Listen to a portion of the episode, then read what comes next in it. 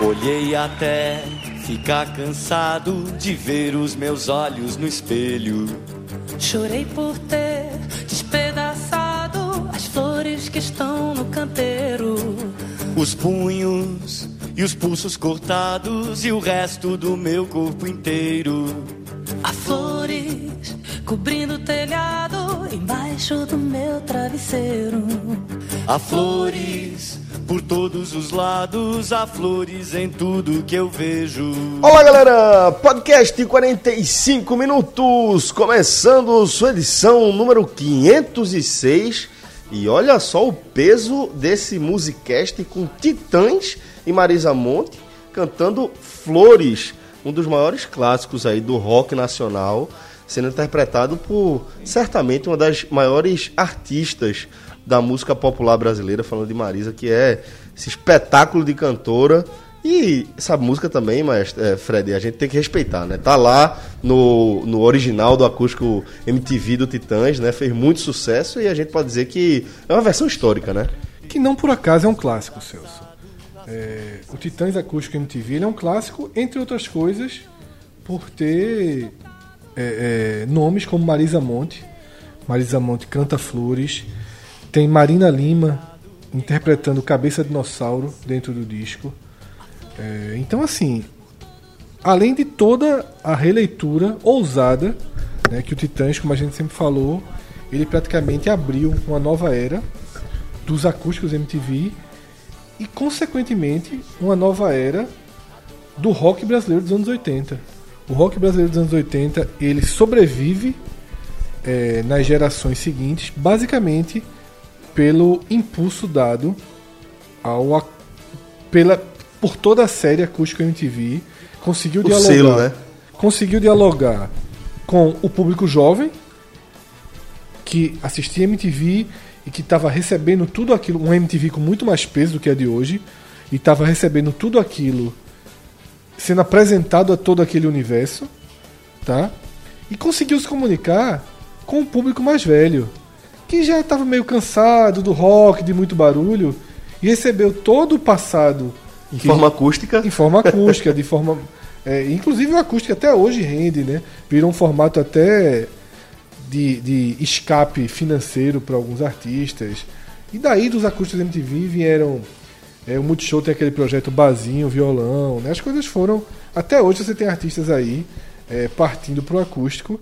E essa versão é uma versão, é, de fato, especial, né? De um momento muito especial dos Titãs e que nesse show que começa a se aproximar, né, o show que vai acontecer em outubro no Teatro Guararapes, vai revisitar esse álbum, né, que completa 25 anos, desculpa, completa 20 anos e é uma grande experiência, como eu falei do, do no programa passado, né? Você assistir o Titãs num teatro é uma experiência é, rara, ainda mais revisitando esse repertório. O show Titãs Acústica MTV ele veio para o Recife mais de uma vez, mas eu lembro que eu, que eu assisti no Maluco Beleza, né, um espaço que ainda existe hoje. É, acho que é mais ou menos onde ficam aqueles comitês ali, né? Eu não me lembro exatamente. Tem a concessionária. É a concessionária. É, onde, é. Onde, onde virou a concessionária ali e tal. Realmente um clássico da, do entretenimento recifense, né? Da Zona Norte. Circo Maluco Beleza. Eu acho que, que é a primeira. Vou, vou ver só o que eu vou falar. 15 mil pessoas, Celso. Exatamente. Lembro, inclusive, mandar um abraço aqui para Murilo Cavalcante, que era um dos sócios do, do Maluco Beleza, acho que também junto com aquele. Pô, esqueci, velho, do Cid na Lata, esqueci agora. Braz, alguma coisa Braz, era a galera que tocava ali o, o, o Circo Maluco Beleza. E eu vou te falar, Fred, que eu acho que é a primeira lembrança, a primeira recordação que eu tenho de um estabelecimento de entretenimento na Zona Norte do Recife porque durante boa parte da minha vida se restringia ali à Zona Sul e você sabia que podia rolar alguma coisa ali em outros polos mais distantes, mas você acha que meio que a Zona Norte era meio morta ali, né? É, e tinha, Celso, o Maluco Beleza, ele tem um. ele grava, ele guarda um momento histórico da música pernambucana, que é Chico Sainz no Abril pro Rock, tocando no circo. Porque existia um circo dentro do Circo Maluco Beleza. Sim, sim, sim, sim. Os shows grandes não aconteciam no circo. Aconteciam No palco lá. num palco principal. grandão no fundo. Mas, por exemplo, final de semana tinha um pagodinho, era no circo. Aham. né, o pagodinho ali de todo sábado e tal. E o Abre por Rock, um- uma das primeiras edições do Abre por Rock, aconteceu no circo. Tá? E teve um né, show velho? de Chico Sainz, existem imagens que circulam. É um lugar é, que ficou na memória. Eu lembro, né? eu lembro o seguinte, que, que tinha os pontos de encontro clássicos, né? Que tinha o orelhão, era um ponto de encontro. A árvore, lembra que tinha uma árvore com um canteiro? Não, a árvore era ponto de encontro.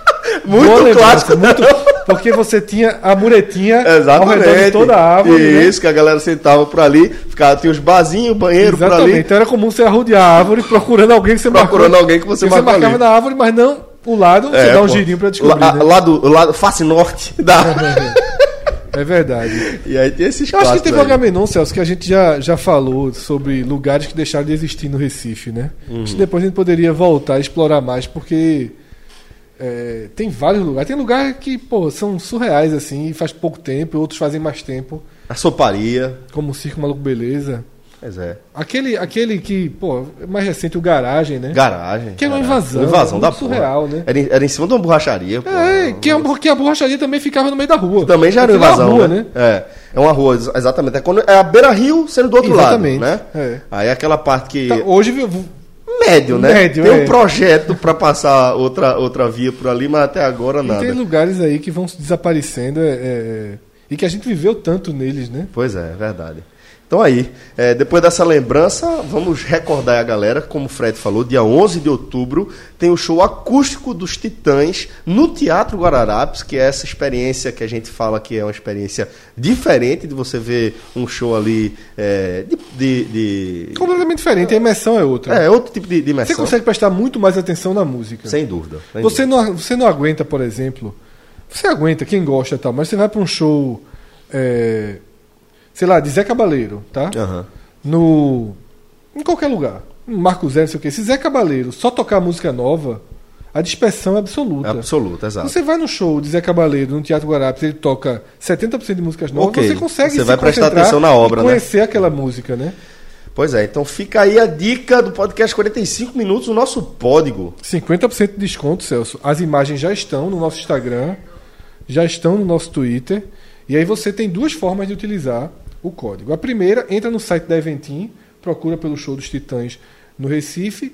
Vai ter lá códigos promocionais locais, você marca o podcast 45 minutos e digita o código podcast 45. Você vai estar ganhando 50% de desconto em quantos ingressos quiser, desde que seja o ingresso no valor de inteira. Não tem, tipo, o cara que é estudante, É, alô? Já é estudante. É, exatamente. Vamos, vamos maneirar, tá, galera? Não Exatamente. tem é, 50% em cima de 50%. De vez em não. quando chega alguns estudantes, ó, não tô conseguindo colocar o código não. Eu disse, Porra, aí você já, você já vem com o código, né? Você já, Você tem já é código. estudante. Esse código ele facilita justamente é, é, as pessoas que não têm a carteira de estudante, ou o próprio estudante a levar uma namorada, levar um pai, Pai, a mãe, amigo. um tio, né? Pois é. Outra forma, que para algumas pessoas pode ser mais simples, vai até a bilheteria do Teatro Guararapes, Esse estudante aí que tá levando a namorada que não, que, que não tem carteira de estudante aí. Cresce, cresce, né? Não, mas às vezes é segundo curso, terceiro curso. Às vezes deu um vacilo, né? O cara. Mas seja quantos cursos forem. Não, é normal, é normal, é normal. Minha esposa, por exemplo, há pouco tempo tinha carteira de estudante. Exato. Estava na ah, faculdade sim, novo. sim, sim, sim, Existe sim. segundo curso, terceiro curso. Sim, o cara sim, estava considerando apenas o adolescente, Que chegou na faculdade, né? não, e que já está com, com alguma namorada que seja tão mais velha. Mas hoje em dia é, existem muitas pessoas que fazem Sim, segundo sim. curso, terceiro curso, mestrado. Tudo isso acaba, né? Devolvendo o direito da carteira de estudante. Então fica a dica aí, né, galera? É, e no Teatro Guararapes você leva a imagem, tá? Que tá na nossa rede, 50% de desconto também. Qual, quantas ingressos, quantas é, entradas inteiras, né? Você quiser, tem 50% lá. E a última dica, Celso, é para não. Ah, deixa pra frente eu vejo. Não deixe não deixe, frente. não deixe. Porque vai ser um show muito, Muito aguardado. próximo, muito, muito próximo de casa cheia ou casa cheia. Sim, sim. Tá? É, a tendência de início de vendas já sugere isso. A gente já anuncia Art Rec há algum tempo. Já sabe como a é gente na já conhece quando vai lotar, né? Pois é.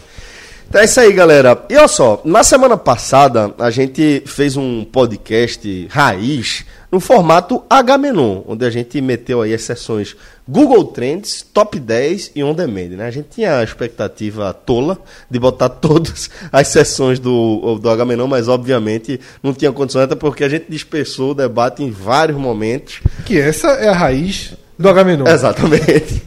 Mas o caso é que a experiência, independentemente de qualquer coisa, ela foi aprovada, tá? E hoje a gente vai fazer algumas outras experiências. Por exemplo, vai sair o Google dos nossos trends e a gente vai focar nos trends do Twitter. Hoje a gente vai fazer aí essa análise desses trending topics do Twitter. E Fred, eu queria que você falasse para a galera o que é que motivou essa mudança é, de banco de dados e também como vai consistir a partir de agora, é, ou para esse programa aqui, né, que a gente não sabe se vai seguir. Como é que vai, vai rolar aí esse, esses trends, como é que foi esse ranqueamento?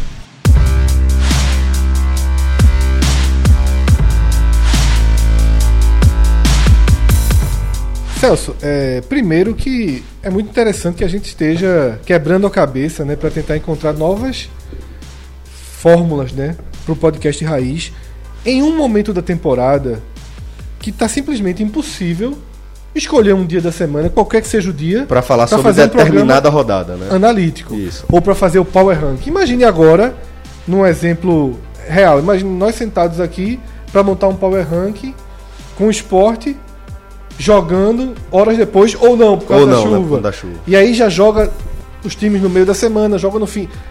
Vai ser assim até o final do ano.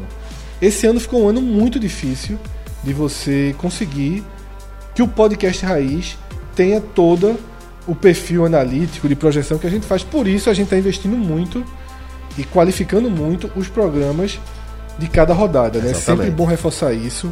É, gravei o podcast da Série B. Achei que o programa ficou muito, muito legal. E voltei ontem para casa escutando o que foi gravado da Série C e também estava gostando muito da, da forma com que estava sendo feito. Cláudio, inclusive, é, que é um convidado especial aqui Verdade, hoje. já foi apresentando aí, então, né? Desculpa aí, tomei a bola do, do meio de campo. Mas faz parte, o cara tá no ritmo ali, já passou dois, vai-se embora. Exatamente. E aí, é, é, esses programas estão ganhando peso para substituir uma parte do podcast. A outra a gente traz aqui. E o Google Trends no H-Menon, por mais que ele siga alguns padrões, ele consegue nos dar uma visão muito interessante da semana e de como os brasileiros reagiram àquilo. É diferente uma análise do Google Trends de uma análise de qualquer rede social, porque mostra as dúvidas, mostra o que o cara procura mais sozinho. né? Isso. Rede social você está expondo, você está comentando. Chega pra você, né? É, Google Trends é onde você vai buscar a fonte da informação. Eu acho que isso ajuda a gente a entender um pouco mais Como se é. dá a construção, né? da sociedade. A gente gostou muito do resultado do futebol na semana passada. Mas eu fazendo o levantamento para essa semana, eu cheguei à conclusão que só tinham dois caminhos. Um era praticamente usar o Google Trends como uma plataforma de encaixar pautas que não necessariamente foram as pautas mais buscadas. Por quê? Porque de fato no futebol É o jogo, né, padrão velho? é um só. O padrão é procura por jogos. Isso. E aí, observando mais atentamente, a gente pensa assim: ah, Flamengo e Corinthians, né? Líder absoluto de buscas. Foi, tá? Foi. Mas foi porque também tem o pós-jogo, tem a polêmica do VAR e por aí vai. Mas, por exemplo, no meio da semana, Flamengo e Atlético Paranaense, que foi o jogo até que mais repercutiu depois, não foi o jogo mais procurado. Porque já chega com o galera, né? Porque foi Globo aberta. Isso, já chega O automático. jogo mais procurado foi Atlético e Cruzeiro. Tá? Porque era uma partida 7 horas da noite no Sport TV. Então, para Minas não passou. Então, vai se ter toda aquela busca. Quando você vai desmembrar, porque o Google Trends ele permite que você desmembre as buscas. Todas são Cruzeiro e, Bota... Cruzeiro e Atlético ao vivo, Cruzeiro e Atlético Link. Cruzeiro Onde assistir. Atlético- É, onde assistir, Cruzeiro Atlético YouTube, todas as formas de busca é, de transmissão irregular. Inclusive, não sei se vocês viram, é, vocês viram o que rolou no, no Repelé esse final de semana? Pô, não. Tem, tem uma imagem muito engraçada circulando nas redes sociais. é, um cara bota assim, já nessas buscas, CSA Atlético Paranaense jogando, aí o cara bota, ó, tá rolando a transmissão no YouTube aí de um cara lá, velho, lá na arquibancada, filmando o jogo. Aí entra um outro torcedor e diz, bicho, isso aí é crime, não pode não. Aí o cara fala, vai lá e chama a polícia então, otário. Aí corta pra uma matéria de um site, eu esqueci qual foi, não sei se foi da Veja e tal. Três torcedores são presos no Repelé. a polícia chegou, né?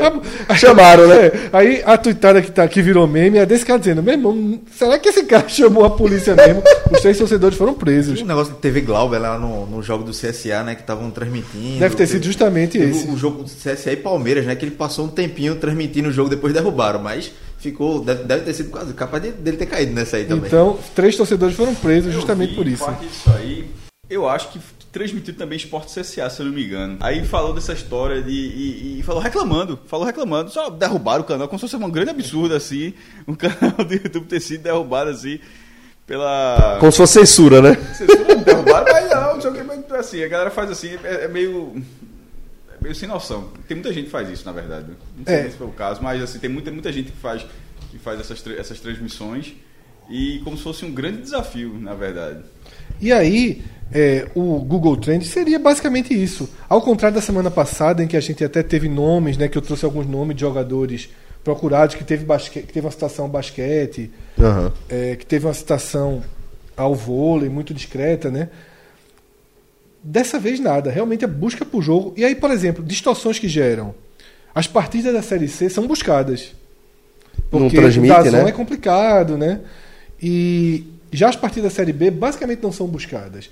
Então, qual foi o dilema que a gente chegou? Ok, eu poderia montar uma lista e a gente, eh, no Grenal, discutir a agressão da torcedora, no jogo do Flamengo, discutir o VAR. Mas, na verdade, a gente estaria impondo pautas que a gente quer a partir de uma lista que não estaria dizendo muita coisa. Então, já que estamos em fase de experiência, eh, pesquisando, encontrei um site que traz os números do Trend Topics do Twitter todos os dias da semana. Ele não faz o ranking geral, semanal, mas a gente consegue observar o que foi mais discutido.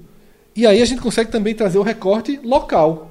Tá? Os números e os temas que vão ser apresentados aqui, inclusive os nacionais, são dentro de, uma, de um prisma de Recife, Salvador e Fortaleza. Porra, interessante, velho. Tá? É, e aí tem uma característica que aí com o tempo a gente vai melhorar essa busca, vai aprender mais. Que é um erro, do, pelo menos do site que eu pesquisei. Quando vem um termo nacional numa lista de Fortaleza, no ranking de Fortaleza, ele não entra só com o que foi falado em Fortaleza. Ele entra com o número nacional dele. Isso gera uma distorção. Aham. Tá? Eu vou dar um exemplo que vai chegar mais para frente. A gente praticamente não encontra termos relacionados ao Náutico no último domingo. Bom, e se você entrasse no nosso Trend Topic durante o jogo do Náutico, Certamente. termos relacionados ao Náutico estavam ali entre os 10 mais comentados do Recife. Por quê? Porque a forma com que se faz esse ranking é o tempo que permanece nos Trendando. TTs. E aí, o tempo de um jogo, duas horas, um tempo de três horas é pouco, tá? Você vai ficando na posição de número 200, 250. Por mais que tenha tido muita busca naquele recorte, É um recorte como curto. foram só duas horas, vai lá para baixo. Exatamente. Se tiver algum assunto que não, não, não foi tão intenso, mas que tá a 10, 11, 12 horas. Mesmo que no Recife não tenha sido tanto. Entendi, tá? entendi. É, uma- vou dar um, um exemplo do final de semana. Voaden, tá? Certo. que se envolveu na polêmica que demorou muito para marcar o, o- o gol validado do Flamengo. Voaden está muito mais comentado no- na lista que, o, que, o- que esse site oferece do Recife do que todo o jogo do Náutico. O que não deve ter acontecido efetivamente no Recife. Mas aí não tem como fazer essa separação. Porém, é, é, nesse primeiro programa, eu vou apresentando essas é, peculiaridades sem ser no formato de ranking. A gente vai discutindo e aí, se a ideia for dando certo, com os programas a gente vai evoluindo. Então pronto. Então, Fred, vamos começar aqui a analisar o que é que essa galera do futebol mais animado do Brasil e adjacências andou interessada.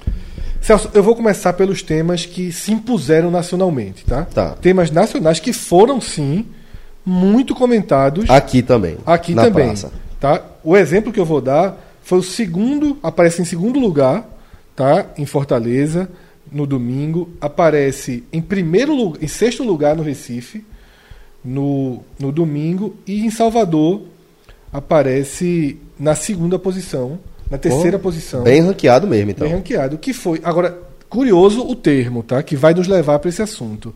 O termo é antifascista, Antifascista. que nos leva para a agressão no Beira Rio. No Beira Rio, na arquibancada do Beira Rio. Por que o termo antifascista é tão buscado? Por conta, porque a, a pessoa que fez a agressão estava com. Um, um, um, um cachecol, né? É, acho que um, um cachecol. Né? da torcida antifascista do Aham. Inter. E, naturalmente, isso levou também à discussão política, né? Os apoiadores, os seguidores mais de direita, né? Disseram, olha aí, olha antifascista o que está fazendo.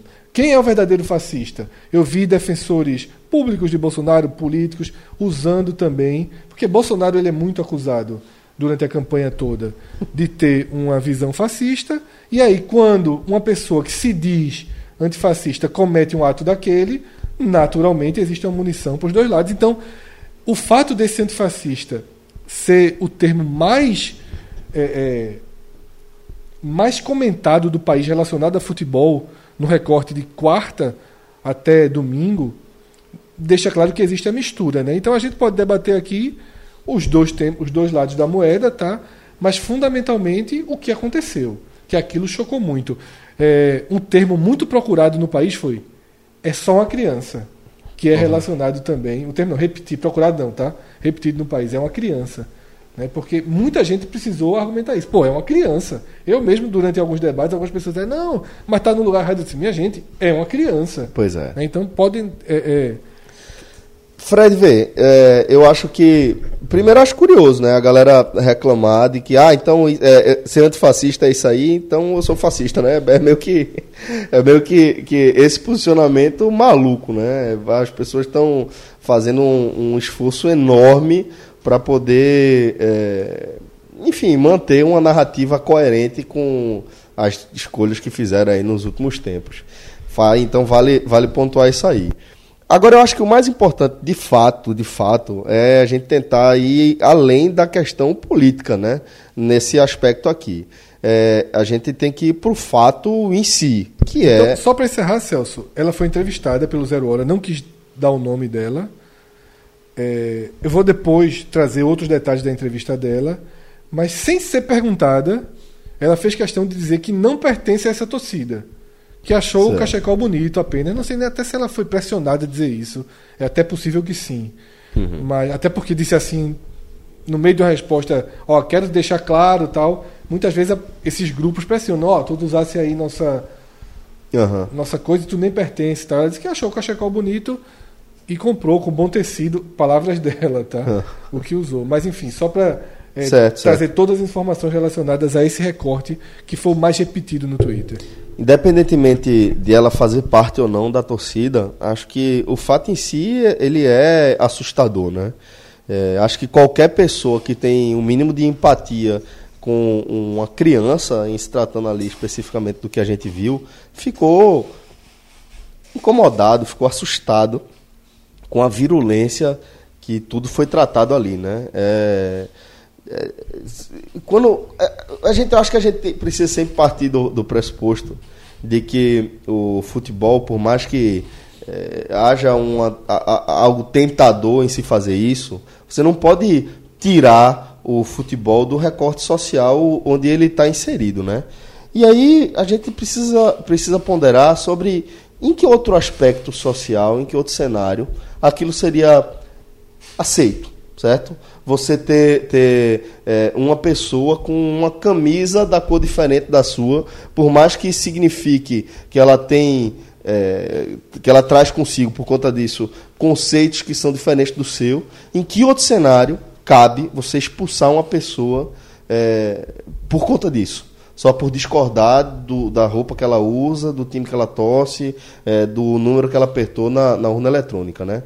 Acho que a gente precisa sempre fazer esse exercício aqui de que sociedade a gente quer construir, né? Porque certamente, quando você toma uma atitude dessa, é, é, ela não para por ali. Né? Os reflexos do, de- dessa, dessa decisão que você to- tomou, dessa atitude que você tomou, eles vão repercutir, certamente vão repercutir em você de alguma forma. Né? Então acho que, que é, a gente precisa tentar, de fato, separar um pouco as coisas do sentido político e pensar, velho, se coloca ali naquela situação. Imagina que você está levando o seu filho, tá?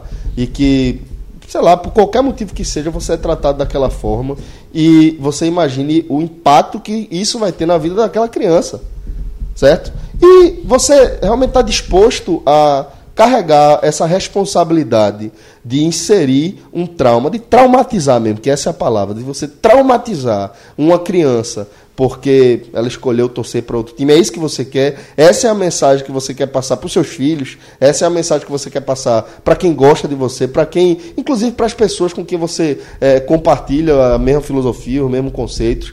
Sabe, eu fiquei muito assustado com o que eu vi, realmente.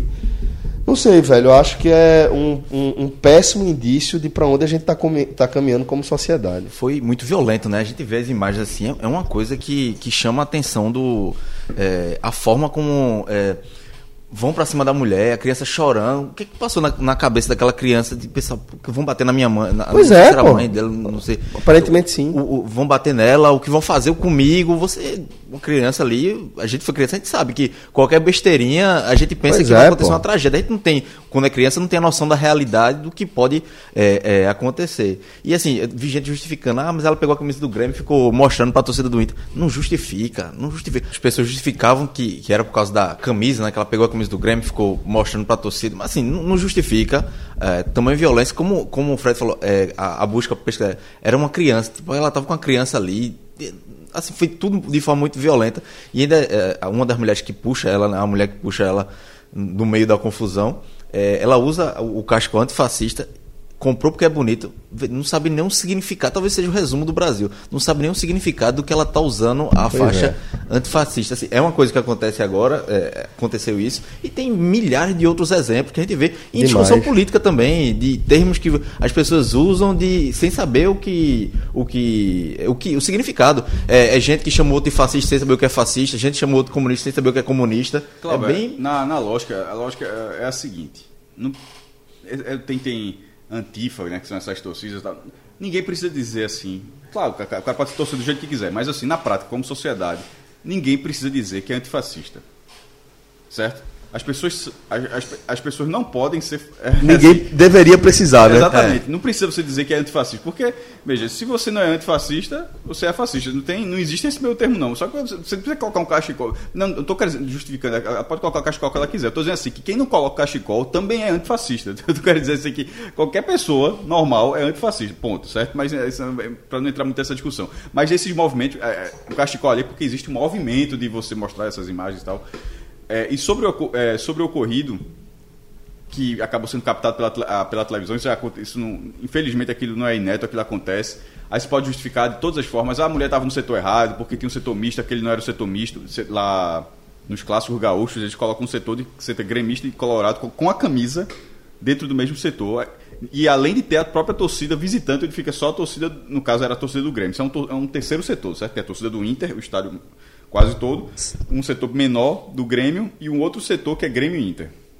No Rio de Janeiro, por exemplo, existe desde sempre. Aquela parte bancada central ali do Maracanã, é- aquela parte aquilo é misto, aquela parte clássica onde ficava em pé do Maracanã antigamente é misto. Aqui, aqui em Pernambuco que não existe. Tentaram fazer, no- nos primeiros meses da Arena Pernambuco, teve uma discussão um esporte náutico com a- uma foto que é um botando o dedo na cara do outro e pararam com isso. Nos camarotes tinha e os que camarotes também. Mas, mas digo sentado, assim, cadeira. Mas, é, ou seja, dito, dito isso, que isso não, isso não tem a menor relação, ela tava, ela vai, você pode dizer, ela estava no setor errado, talvez estivesse. Mas até onde ela estava, ela viu o jogo todo descaracterizado, que já era no final do jogo, o estádio já vazio, ela conseguiu a camisa no final, mostrou a camisa no final. Não tem mais ninguém, estava vazio. É, se- mesmo que fosse durante o jogo, a sociedade, aqui- a- aquela reação não é uma reação de, de não é reação da, de sociedade. Não interessa se Não é aceitável, não né? é aceitável, é crime. É, por- é uma coisa que o Fred costuma falar. Tem coisas que no futebol parece que só dentro do estado que vale. Aqui, no, aqui no meio da rua, aquilo ali é crime. É, tira- é, você tem que parar de achar que no estádio. Pode tudo. Pode, que, arquiban- que, que uma troca de tapa entre 100 pessoas de, uma, de, de organizadas aquilo você vê como algo diferente, como deu aquilo é um contexto de briga. Não, pô, aquilo é mesmo assim no meio da rua. Alguém, assim, assim, no meio da rua, 100 pessoas brigarem, vai todo pra cadeia, pô. Pois é, pô. Então, então assim, aquela reação, sabe que ela estivesse com o filho dela no shopping, a outra mulher se irritasse. Vamos supor que fosse com troco, com fila, tomou um lugar na fila e fosse empurrar, tava errado. Existem N formas. Infelizmente, infelizmente não. Infelizmente para essas pessoas, na verdade. Infelizmente para essas pessoas, a sociedade tá, ela vai evoluindo. Isso vai sendo. Em algum momento, isso, isso, isso, entre aspas, foi tolerável. Isso não é mais tolerável. Esse tipo de coisa que as pessoas precisam melhorar. E todo mundo já. E assim, todo mundo, possivelmente da idade da gente, já, já cometeu falhas, não desse tipo, Deus me livre, mas falhas que hoje não são aceitáveis. E, e isso você melhora, faz parte da. Inclusive, da evolução, certeza, né? Faz parte da evolução. É, inclusive, no, no, no, numa, numa rotação muito mais rápida nos últimos tempos, mas faz parte. É, que bom, inclusive, que acontece. Essa, essa mulher, pelo que ela a, a que empurrou, ela vai, ela vai aprender. Ela, ela, ela, ela vai aprender da pior forma, porque ela já deveria saber, na verdade, mas ela vai aprender e todo mundo que, todo mundo que viu aquilo ali, que condenou aquilo ali, fica consciente de que aquilo ali é nem minimamente aceitável que não é. Meu irmão, a, a, o choro do menino. E outra, o próprio funcionário do Inter, porque era depois eu que era um funcionário do Inter que pega a camisa, eu achei a, a, postura dele errada também no final. Foi dar a camisa lá no final, é, de, de, de, falou que entregou a camisa depois que saiu do estádio para não ter mais confusão e tal. A cara do menino, quando o menino vai tentar pegar a camisa e o cara. Eu não achei tão errado, não. Eu, eu, o cara de eu, preto. Eu, achei. Não é tinha, o cara que tá de camisa sabe, preta. É, sabe o que eu achei errado? Porque não tinha ninguém. Alguém, meu irmão, se ele desse a camisa pro menino, veja só, ele deu a camisa pro menino, tava chorando. Se ele desse a camisa pro menino, ia, ia gerar mais violência. Talvez. Bicho, então tá errado, porra. Sim, lógico que tá errado. Então, então meu irmão, veja, veja só. só. Então a gente tem que. Gente, é, é foda a gente ter que dizer que tá errado o que vai acontecer. Mas aí assim, o cara não faz para que as pessoas não continuem errado. Mas, eu, tô dizendo, eu não estou dizendo dar camisa para mulher. Eu estou dizendo que se desse a camisa para um menino, ele poderia ser agredido.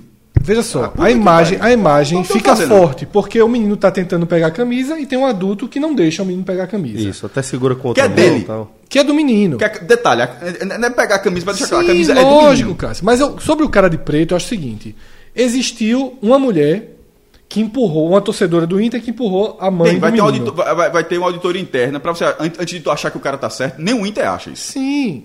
Calma. Eu só falei que eu não achei que a postura do cara é reprovável. Tá? Só um ponto. Em um certo momento, o caso, a mãe e o filho estão cercados, apesar de só uma torcedora empurrar. empurrar. Existem pessoas, homens ter, que chegam. Mas para uma mulher ter três homens Aquilo, aquilo, é, aquilo é violência também. Sim, então. É um ambiente extremamente violento. Hostil.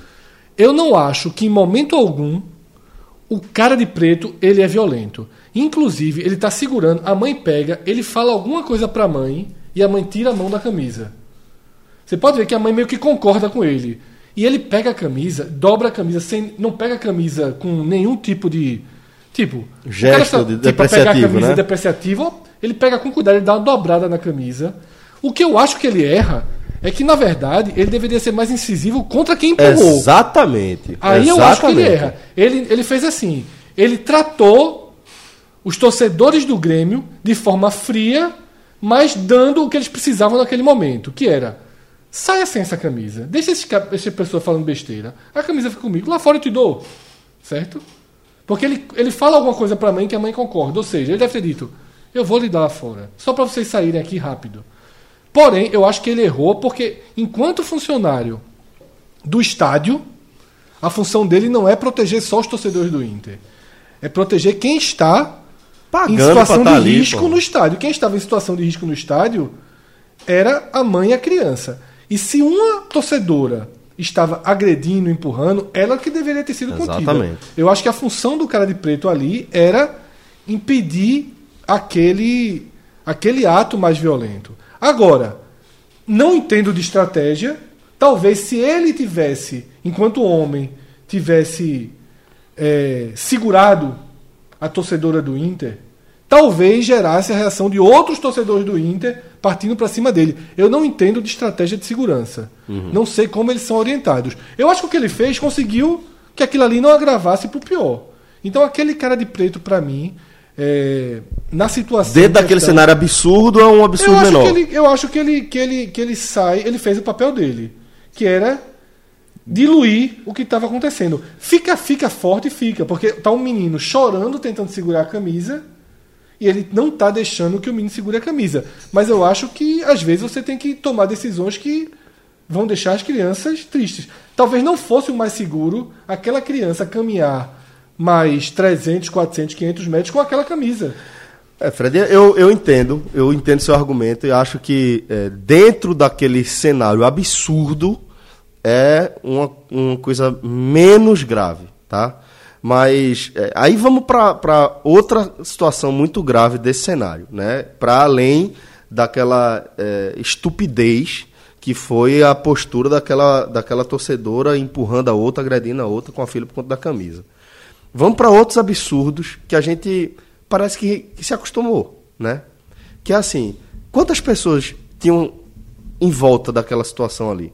Quantas pessoas assistiram aquilo ali passivamente? Quantas pessoas dali têm filho ou têm um mínimo de empatia com criança, seja, seja quem ela for, certo? Quais daquelas pessoas que estavam ali assistindo aquela agressão, assistindo aquela criança e aquela mãe sendo traumatizadas pela estupidez de um, outra cidadã, simplesmente assistir aquilo passivamente, né? Isso é uma coisa que a gente precisa olhar para dentro como sociedade e se perguntar: por que caralho a gente aceita e, e, absurdos que acontecem o tempo todo ao nosso redor passivamente? O que foi que aconteceu com a gente enquanto sociedade que fez com que a gente esquecesse que cada um de nós tem um papel decisivo na questão da justiça. Justiça em seu, seu conceito mais amplo. A certo? criança não chorar, não sair dali com exemplo. Não sair dali aterrorizada é, deveria ser o objetivo maior de todo de mundo. De todo mundo, de todo mundo. Então, assim, ser, falando ali que é, é, a primeira pessoa que deveria agir depois da estupidez acontecer é um funcionário do Estado, um funcionário do, do Inter. Que é o de camisa caso, preta, certo? que comentou antes. É, acho que todo mundo tem a obrigação moral de intervir. Falar, minha filha, você está ficando doida? Você está viajando aqui, é? Mas como não aconteceu, vamos lá para o funcionário. Chega a passar alguns torcedores, adolescentes, que ainda agitam, provocam, pois instigam. É. Pois é, que é não faz nada, né? É. Mas são aqueles bobões que ficam pulando ali ao redor. E aí... A torcida do Grêmio tá em cima e os caras ficam dando dedada pra torcida do Grêmio. Tá? Pois é. E aí, vamos agora para quem deveria, de fato, tem, quem tinha uma função ali, é, é, profissional. Aquele funcionário do Inter, primeiro, a primeira coisa dele era realmente conter a agressão, conter a agressora e falar: isso aqui não cabe. Isso que você está fazendo é errado, é um crime e eu não vou deixar você fazer isso, certo? Vamos supor que ele não conseguisse conter a, a, a mulher ali. O que eu teria feito no lugar dele, eu não consegui pensar de outra forma, era tentar pegar aquela criança no colo. Tentar amparar aquela criança e falar: vem, vem cá, você aqui comigo está segura. Comigo não vai acontecer nada com você. Certo? A partir do momento que ele entra numa disputa para ainda assim tirar a camisa da mão do menino, me parece que ele está muito mais querendo cumprir a função dele mínima, da forma mais superficial e, e mínima possível. Certo? Que é, vou só evitar que agridam aqui essa criança. Mas o que ele fez, de certa forma, não deixa de ser uma agressão do meu ponto de vista. Então, é, eu entendo o que Fred quis falar, que na cabeça do cara estava, vou tirar, vou, vou é, é, diminuir, diluir aqui essa confusão, mas ainda assim acho que ele foi infeliz nas escolhas só, dele. É, eu também acho. Eu só, eu só não sei como seria se ele tivesse tido qualquer contato físico com. Eu, eu acho que depende muito da maneira como você chega, sabe, Fred? Não, sem dúvida. Ele se posicionou, se você for ver a figura, ele se posicionou literalmente do lado. É como se embaixo, né? ele, ele, teria que ter entrado no meio. Isso, é isso é. que eu tô dizendo. Ele tinha que talvez, ter entrado talvez no meio. Talvez nem tocasse na outra, mas fizesse um movimento de. de é, aqui ninguém chega. Aqui não pode. É, Vocês estão doidos. É. E, e, e, impor a autoridade que, que ele tem ali. Então, assim, agora, de qualquer forma, Fred, aí eu queria fazer um link com outro caso. Quer, quer fazer outro comentário? Eu queria ler as, as, certo. as explicações dela. Vamos lá. Porque aí a gente faz esse link para poder ter a versão dela, né? Afinal, é, ela não quis revelar o nome. A versão da agressora. Da agressora. Tá? Nenhuma das duas quis revelar o nome, tá? É, e foram atendidas pela imprensa é, e pela polícia dessa forma.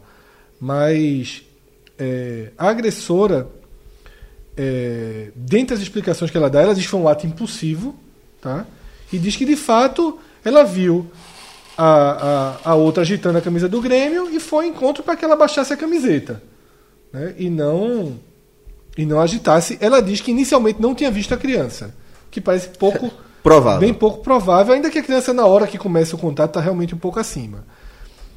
Aí ela fala que reforça que em nenhum momento ela tocou na criança nem xingou a criança. De fato, as imagens Ah, e, e isso, É. isso, pronto. Não, então, sim, beleza. Já calma. que você não tocou, a criança tá bem. Não, só pra Diz ela claro. sair do psicólogo agora. claro, a mulher se arrepende, tá? Ela não tá. Ela, Menos mal, é, né? Ela se arrepende da forma com que abordou. Da estupidez, É, né?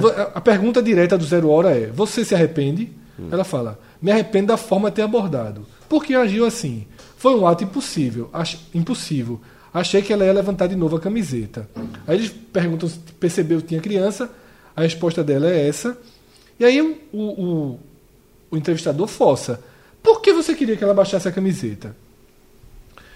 E ela diz: queria que ela baixasse a camiseta porque estava na torcida mandante. Estava incitando a violência.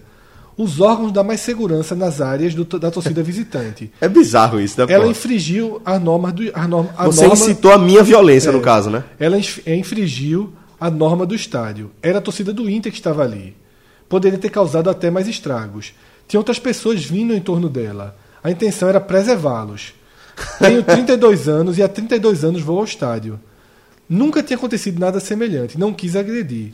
Ela estava instigando a violência. Aí o entrevistador pergunta: Você foi instigada à violência então?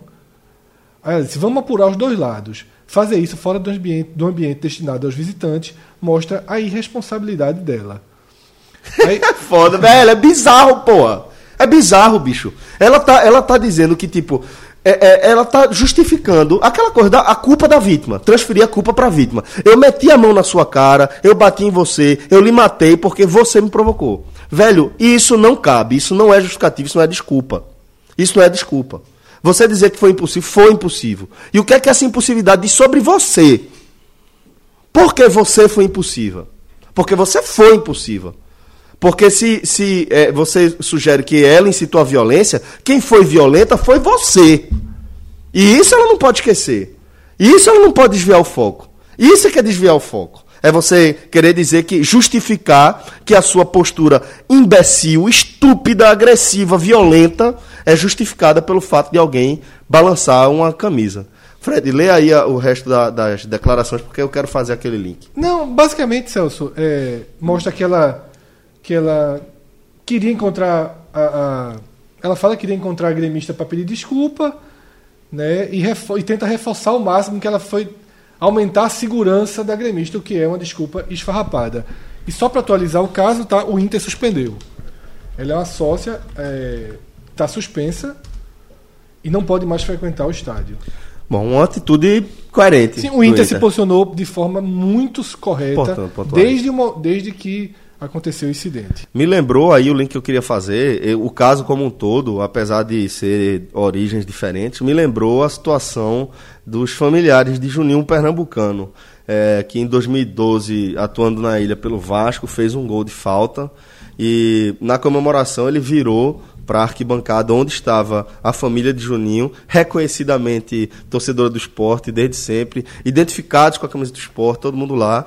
Eh, Juninho fez um, um aceno ali para os familiares, os familiares acenaram de volta, obviamente, e a partir daí uma chuva de estupidez nas cadeiras da, da Ilha do Retiro, com os familiares de Juninho Pernambucano, rubro-negros, sócios, não sei se propriedade de cadeira ou não, mas tiveram de ser retirados do local para ter a segurança garantida, o que é um absurdo que eu não consigo até hoje digerir. 2012 É, os eu dois- estava cobrindo. Os dois casos são muito semelhantes. São, né? Não, não tô. São, o fato de não ter criança choca menos É, talvez. no do esporte, né? Mas é, completamente desnecessário.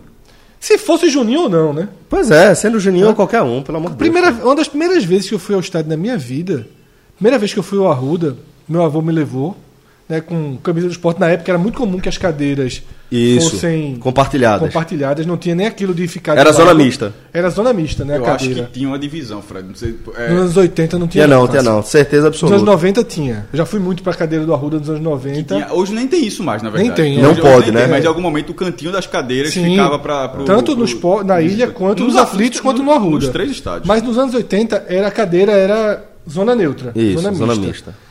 E aí foi um jogo 86, uma decisão de turno. E logo no comecinho do jogo, a Sport entrou em campo, uma coisa assim, eu levantei uma bandeirinha, eu tinha 6, 7 anos, levantei a bandeira do Sport, tomaram a bandeira. Nem vi é. quem tomou, dessas coisas que vai tomando, vai passando. Acabou. Eu levantei a bandeira pra cima, veio uma mão de trás e deu uma tapa na bandeira. Mas não teve nada além disso, não. Mas vê como você lembra? É, lembro, lógico. Vê como você lembra? É um detalhe, não lembro o placar. Pois é. Não lembro nada desse jogo. Veja como você A única lembra coisa que eu disso. lembro desse jogo é- Imagine é- se você tivesse é, ido ao extremo de meu chorar. avô tivesse- Se seu avô tivesse. Reagido. Exato. Sido exato. agredido. Poderia tudo ter acontecido. Imagina só. Pois É. é. E o que, assim, é como o Fred falou, choca porque é uma criança, mas se não tivesse a criança, ia ter uma briga ali, talvez entre duas mulheres. Talvez duas mulheres a gente não, não tá tão acostumado a ver. Se fosse dois caras, ia ser pra gente mais um dia normal num estádio ou próximo do estádio. Isso é que choca, né, a gente? Que, pô, Verdade, a gente verdade. tá levando isso como normalidade. Não, não deveria ser. Assim, teve- eu lembrei o caso, um amigo meu, no passado, aquele, o treino que o Náutico fez nos aflitos, antes do jogo contra o Bragantino. Aí um amigo meu levou o filho dele pequeno, de, de colo, e a filha dele de 8 anos. E a filha aí não sabe se torce pelo esporte, se torce pelo Náutico, sei o quê. Aí no meio do treino, a filha vai e solta, pai, imagine se essas pessoas todinhas soubessem que eu sou esporte. Aí ele ficou com medo e umas pessoas ficaram olhando de cara feia pra ele.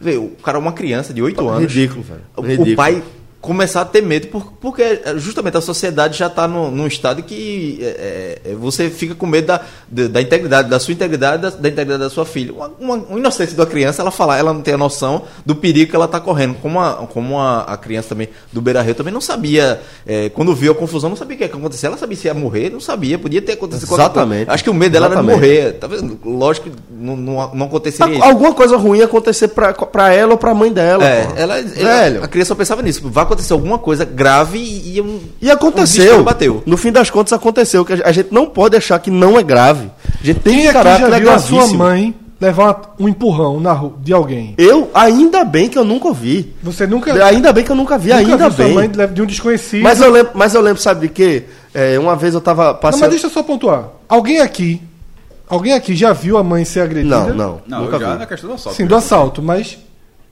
pra tu ver o tamanho Do absurdo. que aquilo significou pra aquele menino. Pois é. Nós aqui, quatro pessoas, nunca vimos nossas mães serem agredidas. Exatamente, exatamente. Esse menino já viu. Já viu.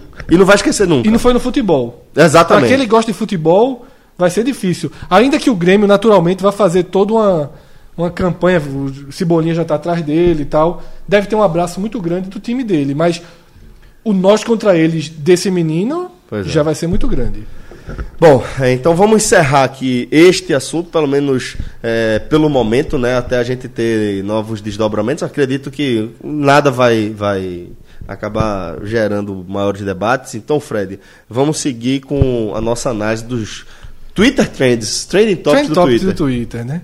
É, Tem outro assunto também muito polêmico que foi muito comentado na sexta-feira, tá? Nas três cidades ele também foi esteve nas primeiras posições, em média de sete horas de duração no país, ele ficou no Trend Topic, tá? Dos temas relacionados a esportes, foi o principal do Recife, por exemplo, Certo. na sexta-feira, que foi a evolução da prisão de Bruno para o semiaberto. Regime né? semi-aberto, né? E isso é, segue revoltando muita gente e segue sendo um dos temas, para mim, mais difíceis que existem hoje de, de opinar no país. Existem temas muito duros de se, de se opinar, duríssimos, duríssimos. No universo esportivo também existem alguns, tá? É, mas esse tema de Bruno, ele é extremamente difícil. A gente já, já em A algum gente momento do conversa sobre programa- isso, a É, gente conversa sobre isso desde de- do- que o caso rolou. é, e chegamos a gravar sobre isso. Eu cheguei a fazer uma coluna muito fora né, da curva sobre Bruno, justamente quando eu defendi, sem que fosse a minha visão, mas eu abri espaço para a defesa De que ele exercesse a de profissão que dele. ele, se a justiça permitir que ele trabalhe, que ele esteja fora da prisão. Isso aconteceu justamente quando ele chegou a jogar pelo Boa. Foi ele chegou a fazer algumas partidas. Chegou a fazer? Chegou a fazer algumas partidas. Campeonato não. de segunda divisão mineira. É, que teve um grande debate aqui. E eu lembro que eu defendi isso, assim. Nem é exatamente a minha visão. Eu deixei isso claro N vezes.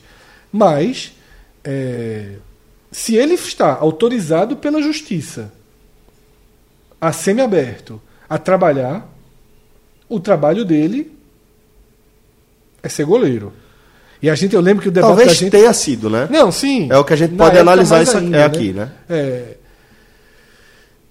Muita gente questionou, lembro que a gente debateu isso aqui, o seguinte, porra, um cara desse ter seu nome gritado, né? Vai que É. ele entra e vai que ele vai bem. Isso. E vai que ele leva o Boa a ser campeão da segunda divisão mineira na época, né?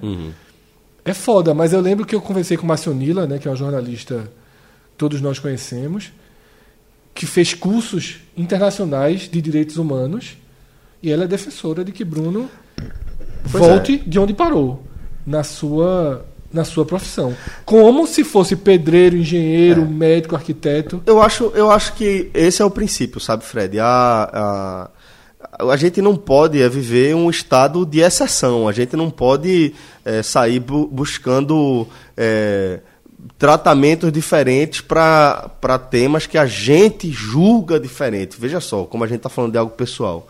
É o meu ponto de vista é, sobre determinado caso. Aí a gente realmente precisa ir para um balizador. E o balizador é a lei. Né? Eu já apontei aqui em outros programas que é, a gente, enquanto sociedade, né, a gente é, assinou o contrato de que a gente recupera as pessoas. A gente não tem pena capital e a gente não tem prisão perpétua. Esse é o Brasil. É aqui que a gente mora. Né? E essa foi a escolha que a gente fez. Então, se é, dentro do que está previsto na legislação brasileira, no direito penal, é, se, se tudo foi, foi, foi seguido conforme é, a legislação propriamente dita, velho, vida que segue. Vida que segue. É, se ele cumpriu a pena que foi a ele imputada, beleza, agora cabe a ele ser ressocializado. Aí, Fred, acho que talvez caiba o debate de ele precisa voltar a ser goleiro. Não acho necessariamente que ele precisa voltar a ser goleiro, porque aí já vem outras questões, né?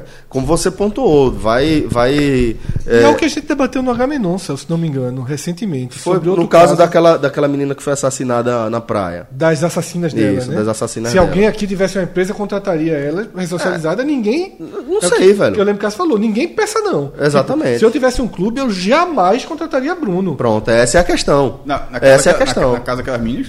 E de Bruno também, se você fosse Não, não, presidente porque do. o falou assim, como se ficou na dúvida ou... Não, eu- Não, não, o que eu tô dizendo é assim, é, eu não sei. O meu, meu, meu argumento ali foi as pessoas já não conseguem se reinserir, Isso. independentemente de serem assassinas ou não. Ela mas pode. não contrataria. Já deixa bem claro. Pode se ressocializar o que for. Não contrataria. Cássio assume o central.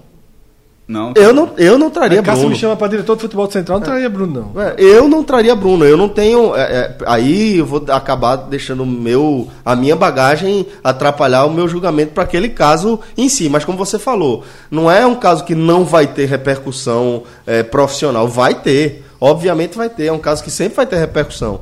Agora, é, em relação a ele ter evoluído para o regime semiaberto, velho.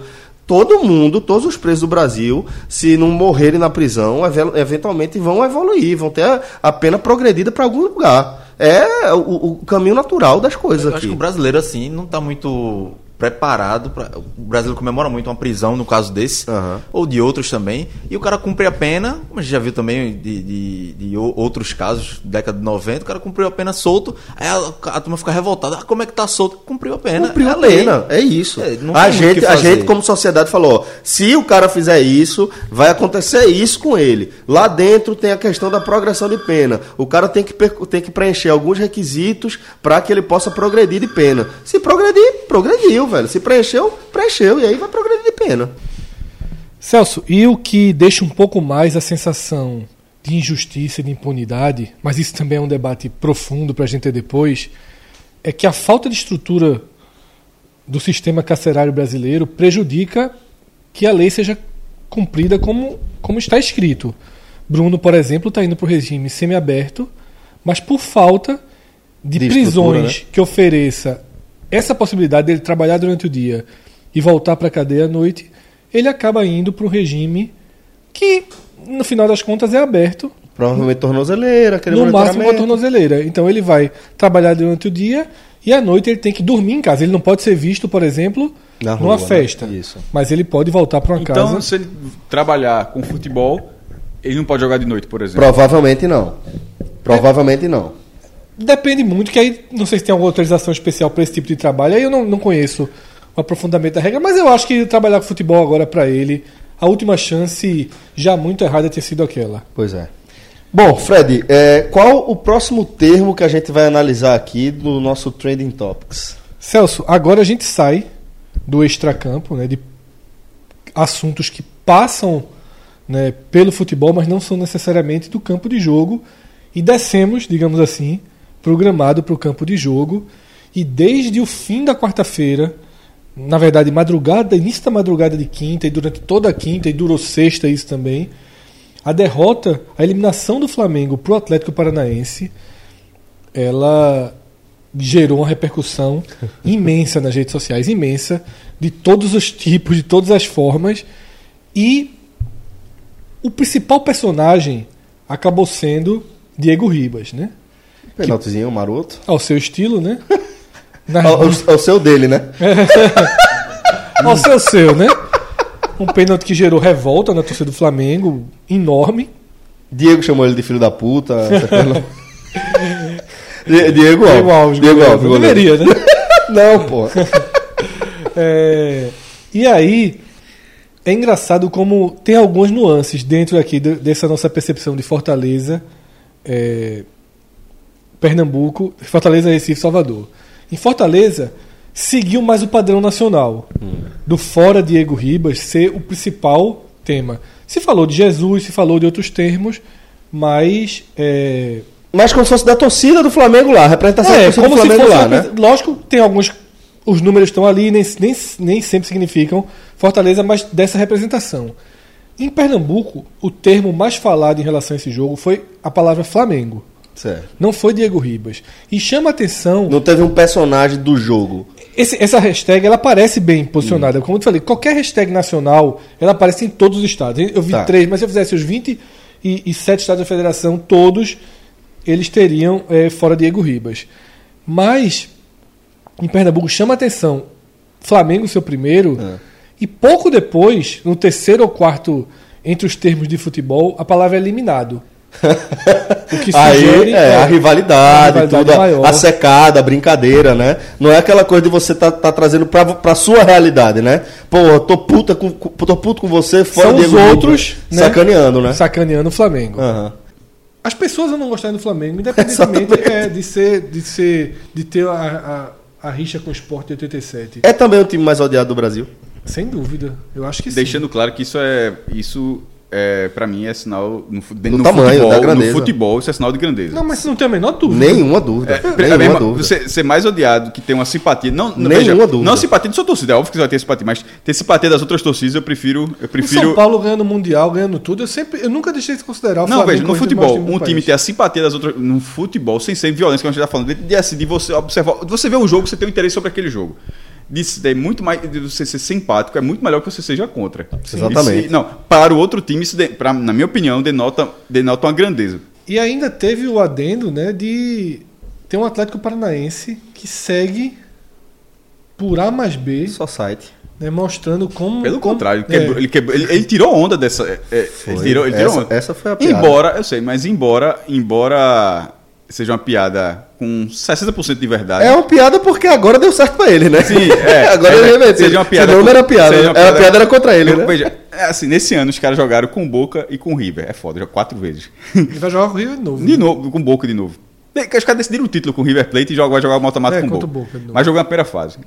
Ganhou os dois jogos em casa, perdeu os dois jogos fora. O Assim, River uma pega o Cruzeiro, né? o River pega o Cruzeiro. River, Cruzeiro e Boca. é, o- é, tem um pouco de verdade. É claro que tem a questão do campo, mas o próprio Atlético tirou essa onda. Na hora que o pênalti desperdiçado por, por Vitinho. Foi aí gramado. o- Ele fez só os campos sintéticos aqui. O, o Twitter oficial do Atlético Paranaense. Os caras fizeram propaganda até de perfume, porque existe mesmo perfume do Atlético Paranaense. Aqui, ó, falando de perfume aqui. Os caras, os cara, meu irmão. pis- cheirinho. É, hã? Perderam o freio. Fal- Faltou óleo de freio. Não- isso é- assim, Agora, vai aguentar depois que já aguentou. E é que na hora, na hora dessa, veja só, os caras pensando na frente. o torcedor do, do Flamengo não vai ser nunca simpático ao Atlético Paranaense. Primeiro, tinha até motivo, porque quando o Flamengo foi campeão brasileiro em 83, já é, eliminou na semifinal o Atlético. Um jogo duríssimo, fez 3 a 0 o Atlético fez 2 a 0 na volta, mas foi no Couto Pereira, eliminou. 2013, os caras decidiram a Copa do Brasil, deu o Flamengo de novo. Aí agora, agora deu o Atlético. Mas aquele negócio, o torcedor do Flamengo, com 70 mil pessoas no estádio, fica chato. O cara do Atlético.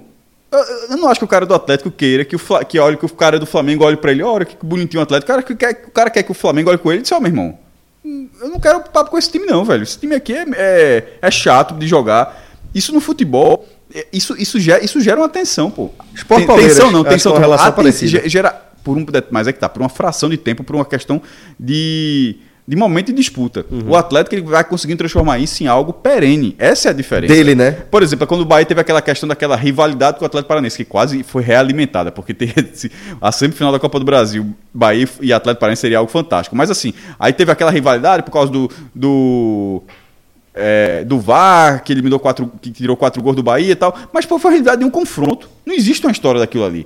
Mas na hora que essa história ela, ela vira para todo sempre, mesmo que ela seja diminuída. Um exemplo disso é Atlético Mineiro e Flamengo. Eles decidiram o Brasileiro de 80 numa das maiores, considerada uma das maiores finais de todos os tempos, da forma como foi disputada. Depois teve toda aquela polêmica da da, da Libertadores de 81, que, que o Flamengo acaba sagrando, é, conquistando o título. Na- no módulo verde, eles disputam a semifinal, o módulo verde 87, que o, o Flamengo vira em cima do Atlético no Mineirão e, e depois é o Atlético desconta. Veja só, em algum momento isso ficou ali guardadinho. E sobretudo porque o Atlético só fazia apanhar do Flamengo. Mas aí o Atlético foi e descontou. Eliminou, foi campeão da Copa do Brasil eliminando o Flamengo.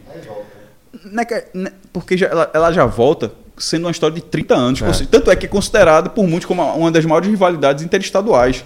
Para o Atlético Mineiro, pro Atlético Mineiro isso é ótimo. Só tem a ganhar, né? Só tem a ganhar. Figueroa. E aí, Celso, é, Cássio foi bom. Cássio lembrar desse jogo, que é o famoso jogo de Wright, porque entre os muitos memes que, que circularam nas redes sociais com a eliminação do Flamengo, teve esse aqui, ó. O time do Flamengo só ganha com Zé Roberto Wright.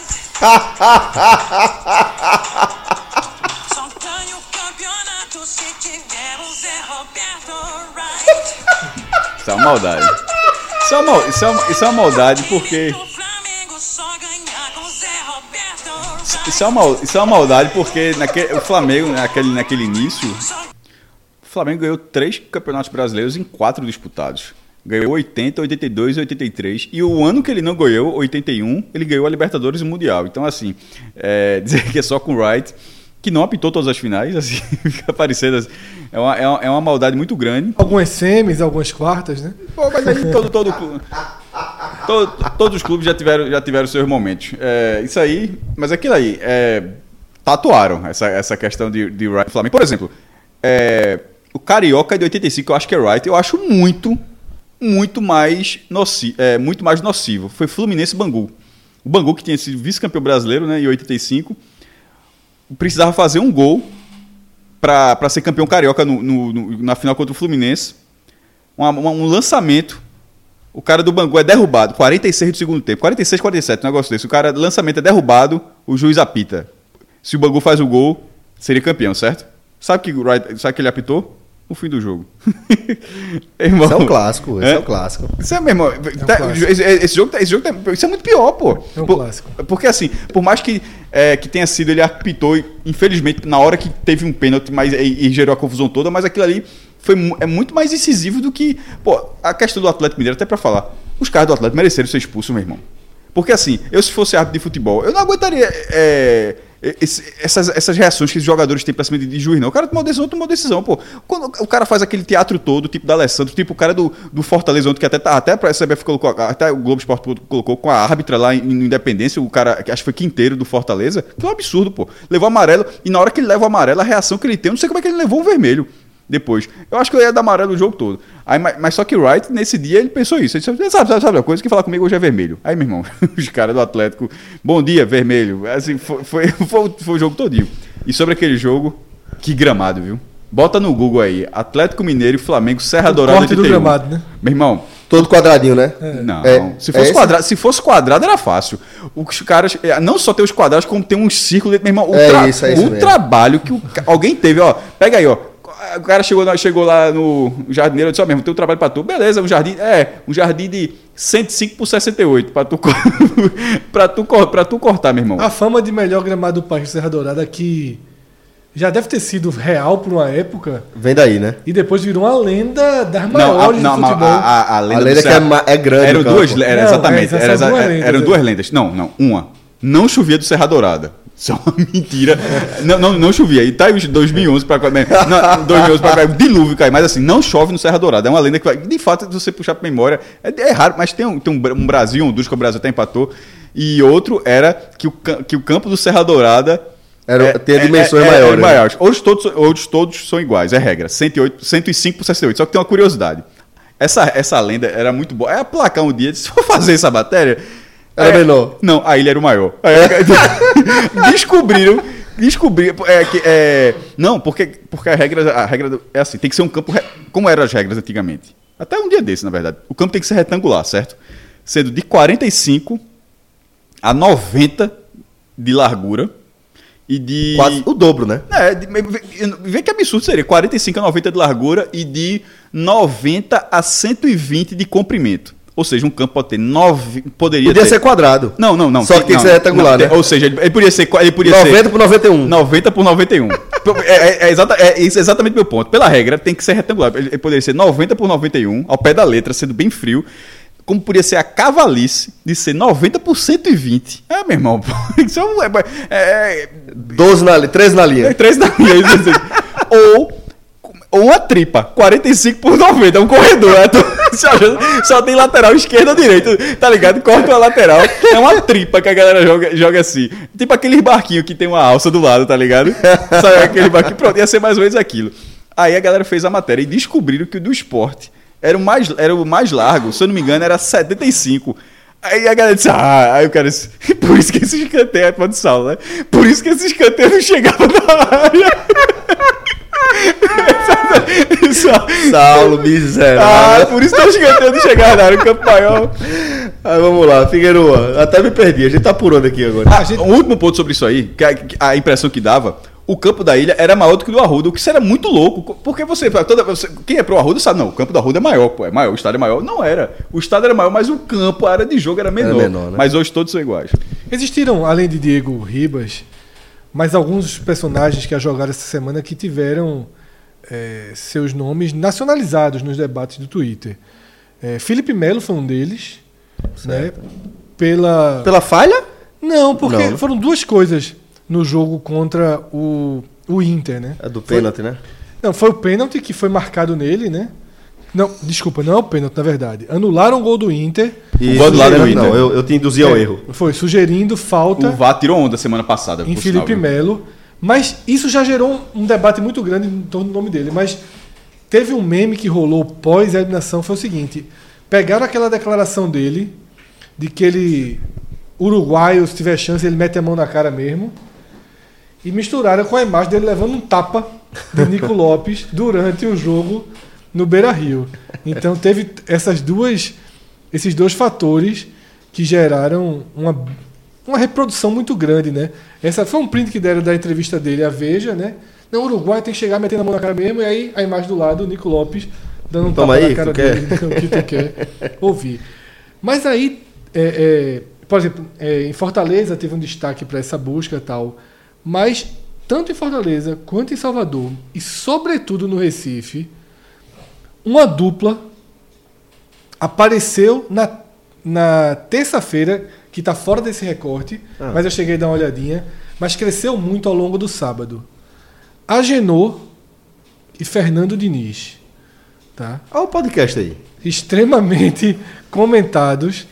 É, Agenor, porque mais uma vez né, falha Meu irmão, não existe. gol. né? Né? O, gol de, o gol de empate do Vasco é uma falha. O empresário de Agenor merece um prêmio, É velho. uma falha clamorosa de Agenor.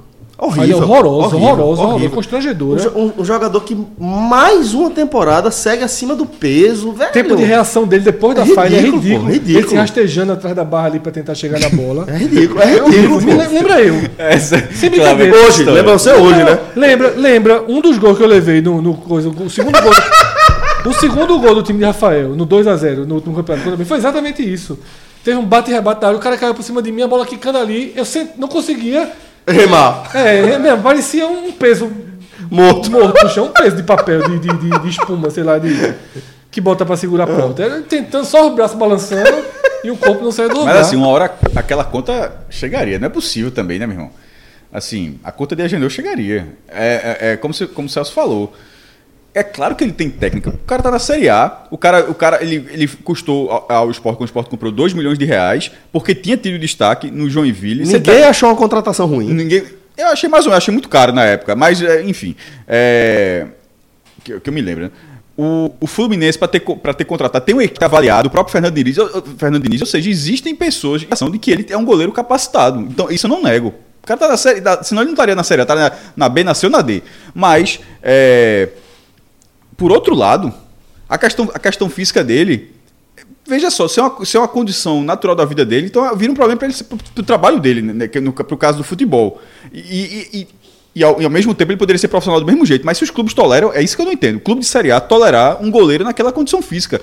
Se tecnicamente, por, na, na, numa, numa divisão menor, diz, ó, aqui dá porque o custo é esse, porque a condição é essa, então aqui a gente, enfim, passa por cima disso, beleza. Mas na condição de primeira divisão, com investimentos tão altos, com um nível de preparação tão diferenciado, e o goleiro está já há anos, já é plural já, há, Isso, há anos isso. dessa condição. E, eu, tecnicamente, nem acho que ele, ele Tecnicamente, porque podia ter contrapartida técnica, que não existe. São anos de, de trabalhos ruins, mas fisicamente também se apresentando de forma ruim. Então, assim, é um goleiro é, estranho. Pro e o Fluminense ter apostado. Porra, aí, aí, tipo, já foi Matheus Ferraz. Aí, disse, cara, deu dois tiros. Na hora que acertou o primeiro, era pra ter guardado ali, ó. Só, deu certo. Aí os caras, não, bora de novo, bora. Aí, vai, pelo, pelo amor de Deus, daqui a pouco a galera quer contratar, quem? Quem, quem era o próximo? Depois Matheus Ferraz, depois a Genô, Marco Gonzalez. Pronto, aí Marco Gonzalez, 38 jogos sem ser esquerda. Não, Marco Gonzalez, 38 jogos sem ser substituído. Ia ser mais ou menos isso. E esse jogo foi um prato cheio, né? Porque o gol do Fluminense nasce de um erro de Henriques. E outro debate que surge, muito mais forte, na verdade, que o de Agenor, porque o de Agenor é consenso. Sim. Ninguém acha Agenor bom goleiro. Ninguém mais, né? É. Só o treinador que o escala. E o treinador que o escala volta a ser um debate. Peraí, deixa eu só abrir aqui um arquivo. Ódio.doc. Vai, pronto. é, volta a ser um debate muito forte no Brasil, que é Fernando Diniz. Porque com essa derrota para o Vasco, ele alcançou uma simetria. Uma perversa simetria. Que a campanha do Fluminense se iguala à campanha dele no Atlético Paranaense. Uma campanha de duas vitórias, três empates. No Fluminense, cinco derrotas. No Atlético Paranaense, sete. Né? Porque Portanto, quem nesse- chegar agora ganha a Sula. Nesse exato momento. ne- Eu acho que de subir agora ganha a Sula. nesse exato momento, ele está em cinco derrotas, mas no Atlético Paranaense ainda chegou até a sétima. Foi justamente contra o Sport, ele cai depois disso. E no total, veja, veja os números de Fernando Diniz no Campeonato Brasileiro o da Campeonato Série A. Ah, não, é Da Série A. 22 jogos, 4 vitórias, 6 empates, 12 derrotas. É muito ruim. Três- 27% três vezes de mais. aproveitamento. Se colocar a Série B, ele foi 16 com o Oeste. Esses, porque 20 ganhou do do- Náutico. esses 22 jogos, Série A. 27% de 22 aproveitamento. jogos com Atlético Paranaense E e Fluminense. Tipo, não é, não são Não é 22 cego, jogos. não. Não são é 20 cego, não. Com são- CSA Não são 22 jogos com CSA, E com Havaí. do ano passado. O Atlético Paranaense Claudio foi Ney, campeão. Claudio Ney ganhou mais de 4 É, jogos. isso. O Atlético Paranaense foi campeão quando ele saiu da Sul-Americana. Tá? E o Fluminense, que tem Pedro, que tem uma série de jogadores interessantes. Então, assim, existe um debate muito grande em torno de Fernando Diniz. Rafael, por exemplo, que não está aqui, Rafael Brasileiro, é um defensor dele. Um defensor. E me- sempre que eu colo- eu coloquei essa estatística no grupo, ele pergunta: e aí? O que é que tem a ver? E daí? Eu disse: resultado. E ele é ruim por causa só disso? Eu disse: é. E também por não ter desempenho. Pronto. É- é- ele é ruim Fluminense- pela soma dessas duas Fluminense coisas, também né? não joga bem. Pô, eu, e assim, existem treinadores que aplicam métodos e ideias iguais às de as de Fernando Diniz, porém aplicam outras coisas ao futebol. Não são radicais de uma visão de jogo, tá? Se Fernando Diniz já fez alguma coisa para merecer a proteção que tem, eu queria saber que coisa é essa. Porque não aconteceu na Série B com o Oeste. Ele ser rebaixado na Série B com o Oeste. De todos os anos recentes do Oeste, foi o único que o Oeste correu risco de rebaixamento real. Ou seja, outros porta, treinadores de baixo, baixo nível, de baixo prestígio no país conseguiram levar o Oeste a ter uma campanha melhor. E como a gente já falou aqui, campanhas ruins. De ruins para ruins. O Fluminense está na zona de rebaixamento, pô. Jogando O- mal, né? O Atlético ele largou na lanterna, sabe? Ah, o Fluminense cria, mas o futebol não é só criar, sabe? É, o futebol são escolhas, são definições, são posturas, são recomposições. O futebol nem é só tática. Futebol é escalação de time, escolha, substituição, leitura de jogo. E assim, eu nunca vi em Fernando Diniz nada que me convencesse de que ele tem todos esses elementos. Não acho que é um cara que tem que ser banido do futebol, não. Só que assim, me surpreende um time de Série A ter a coragem de contratá-lo. Sabe? Eu acho que assim, ah, tem coisas no Fluminense que eu gosto de ver jogando? Tem. Tem coisas no Fluminense que eu acho interessante? Sim. Mas no momento que o Fluminense, o time da Série A, nessa mesma temporada, chega no Recife, leva 2 a 0 do Santa Cruz, com caixa para levar mais. O que justifica? Pois é. Aí você vai citar os gols perdidos no Maracanã, mas e no Arruda? O que é que justifica? Que times de No Arruda- 2019. no Arruda foi um que do- time de 2019 o Fred. Santa Cruz conseguiu controlar como teve o Fluminense? Isso foi o jogo da volta. O jogo do Maracanã. pra- pra- tem que ser justo também. O jogo do Maracanã. Eu citei os gols perdidos no Maracanã, não, justifica mas, mas a não é só gol perdido, né? Assim, mas não é só gol perdido. Porque, assim, também tem muitos gols tem o que fazer. Se, se fosse Guardiola, o atacante perderia. Tem, tem hora assim que não foi falta de treino, foi falta de em alguns, algumas situações de pontaria. Mas o coletivo que foi o domínio, o domínio do Fluminense na ida, poucas vezes gente- nos últimos tempos se viu aquilo também. Foi assim, o Santa Cruz parecia, parecia sub-17. Tanto é que parecia sub-17 que era é, foi o seguinte na volta, que o 2 a 0 que é um resultado acessível, tanto que o Santa Cruz conseguiu, parecia impossível, porque não parecia que o Santa Cruz ia conseguir reverter a diferença de futebol que se viu no Maracanã. Agora, a volta se viu, a- a- na volta isso aconteceu. E outra, e na Sul-Americana ele vem até bem. Ele é, é o inclusive é o que é o, é o que é o que foi por muitas rodadas a Copa do Nordeste para Leston. Na, no próprio Santa Cruz, ou seja, vinha mal em outras, outras frentes, mas tinha a Copa do Nordeste e o, me, e o mesmo O aconteceu no Náutico. Brasileiro ele está supervisado. As pessoas conhecem, sabem como ele joga e já se preparam para isso. Talvez na Sul-Americana esteja tendo um gap aí de análise de times. E ele, deu- ele, eh, Fernando Diniz deu uma entrevista até recentemente na, na ESPN falando que eh, perguntaram para ele se, se ele vê essa maneira de jogar como a melhor, como a- ele se- não vejo a maneira como ganhar sem ser dando espetáculo, jogando bem. O problema é que ele não ganha. Ele pode Ele- jogar bem na ele teoria. respondeu assim? Foi, respondeu assim. Que não E vejo, não fala- vejo como ganhar sem ser sem, sem ser jogando bem. Pô, isso, é o ide- isso é o ideal. Isso é, isso é o ideal. É, isso é uma coisa, isso é uma meta, né? isso é um isso- objetivo, Isso é uma né? meta que, meu irmão, qual, que o Real Madrid tem. Que o, Ba- que, que, mas que eu digo assim, que o Real Madrid tem, que o Ibis tem, qualquer, que qualquer clube tem. Mas. É, precisa, de resultado. E você tem que também se adaptar, né? Se você vê que não tá dando certo, tem que buscar outros caminhos. Ele não, ele é só no caminho ele morre abraçado. É como o Fred falou também, negócio de escolhas. É a Genoa, é outros jogadores. E já tinha sido assim no Atlético Paranaense. É, é, jogadores questionáveis que ele escalava, goleiro, porque sai bem com o pé. Não adianta só sair bem com o pé, você ser um goleiro que não, não defende, que é a principal função dele. Então, é, é- o discurso é muito bonito. Eu até acho, acho que chama muita atenção, porque é uma forma diferente de ver o jogo do que vem no futebol brasileiro. Mas é pouco. Se não tiver resultado, vai, vai morrer com esse discurso aí. E, e- e esse trabalho no Fluminense, no Rio de Janeiro, um dos principais centros do futebol, vai queimar muito ele. Eu não acho que ele, tem, que ele tenha que ir lá brigar pela Libertadores, até- porque o Fluminense vem numa crise financeira séria, com atraso de salário, o elenco. Tem, tem, tem, tem um Pedro, mas também não é um elenco é, de primeira linha dentro da Série A, certo? Não, não acho que o trabalho dele ele só vai dar resultado se ele pegar a, vaga da Libertadores. Não é isso, não. É, mas ele brigar só pra não cair, tipo, terminou em 16 pelo menos não caiu, certo? Acho muito pouco, muito pouco. Não, não acho que ele tem que ser sexto lugar pra provar que ele é um bom treinador. Eu acho que esse Fluminense, se ele fizer o que Roger está fazendo com o Bahia, é, seria, uma análise diferente. Detalhe, eu acho que o Bahia tem, acho que o Bahia tem uma condição material humana e tem uma condição de clube nesse momento maior do que a do Fluminense. Mas com, com um nível de cobrança, nível de cobrança de, de, de- espera por resultado, talvez seja semelhante. E é um time que teve investimento, né? Tem Pedro no ataque, que é, que Então, é da base, mas tem. tem Ganso, Nenê, tem jogador. Nenê que chega- vai se chegar Pedro agora. sair, renderia um dinheiro, mas é, Nenê tá pelo nome. Vamos ver se ele vai, É. render, vai render mesmo. Mas tem condição, mas tá, tá pelo nome. Mas é muito pouco.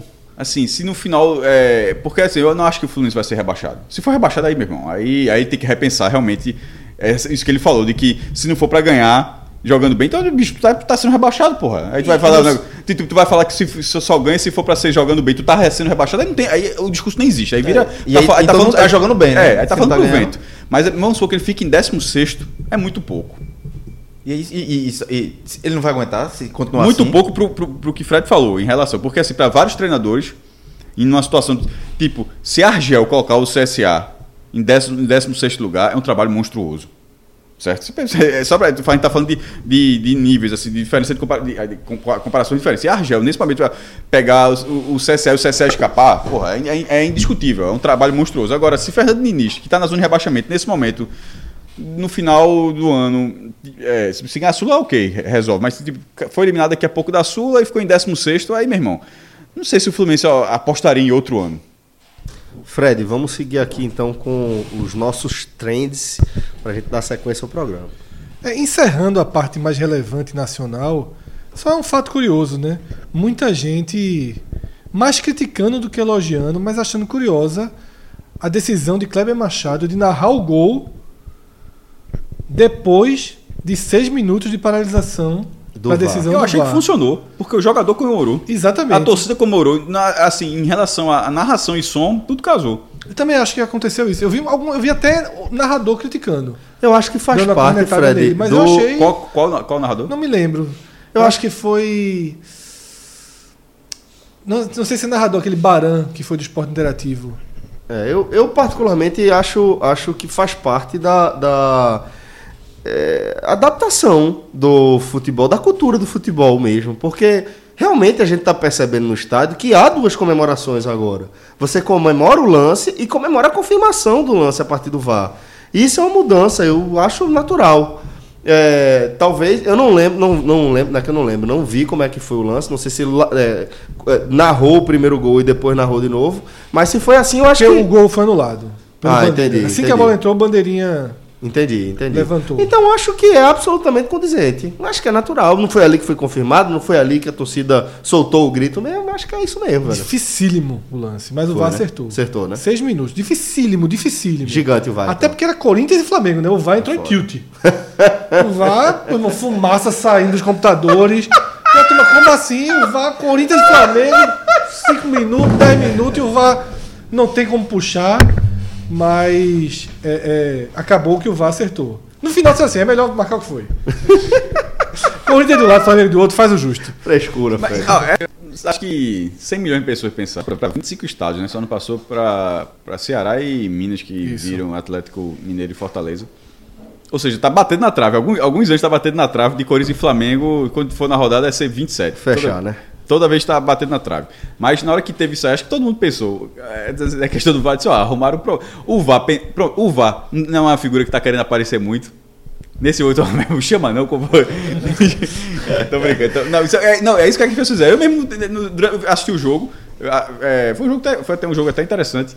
Mas na, na hora, embora não tenha escrito nada, acho que foi um pensamento comum. Galera, vou compartilhar aqui uma notícia que é triste. É triste pra mim porque caiu um mito pra mim. Porque soube que rolou um temporal em Porto de Galinhas, certo? Que atingiu boa parte ali das estruturas. Mas calma, fiquem tranquilos. O vilarejo tá bem, certo? Foi tá do vento, não sossegado. foi? Meu amigo. Tu viu as imagens? Fortíssimas imagens. Brincadeiras à parte. Teve muito, muito comerciante que teve Prejuízo prejuízo. financeiro, né? É, prejuízo financeiro. Então, brincadeiras à parte. é, rolou realmente esse temporal que lá em Porto de Galinhas, né? A gente tá vendo aí resquício aí desse momento climático que a gente tá, tá vivendo ainda, né? Tá chovendo bastante aqui na região metropolitana, mas é, apesar de o mito ter caído, dá pra gente assegurar que realmente, não sei, velho, acho que é a energia positiva que o Village consegue produzir e agregar, que faz com que aquilo ali é, quase sempre consiga passar incólume as intempéries mesmo, sabe? Porque dá, o tempo pode dar aquela fechada, o tempo pode ficar meio esquisito, mas ainda assim, lá no Village, a programação segue. Por exemplo, a programação infantil do Village, hoje em dia, ela está já adaptável a um- qualquer mudança que precise ir para um ambiente interno.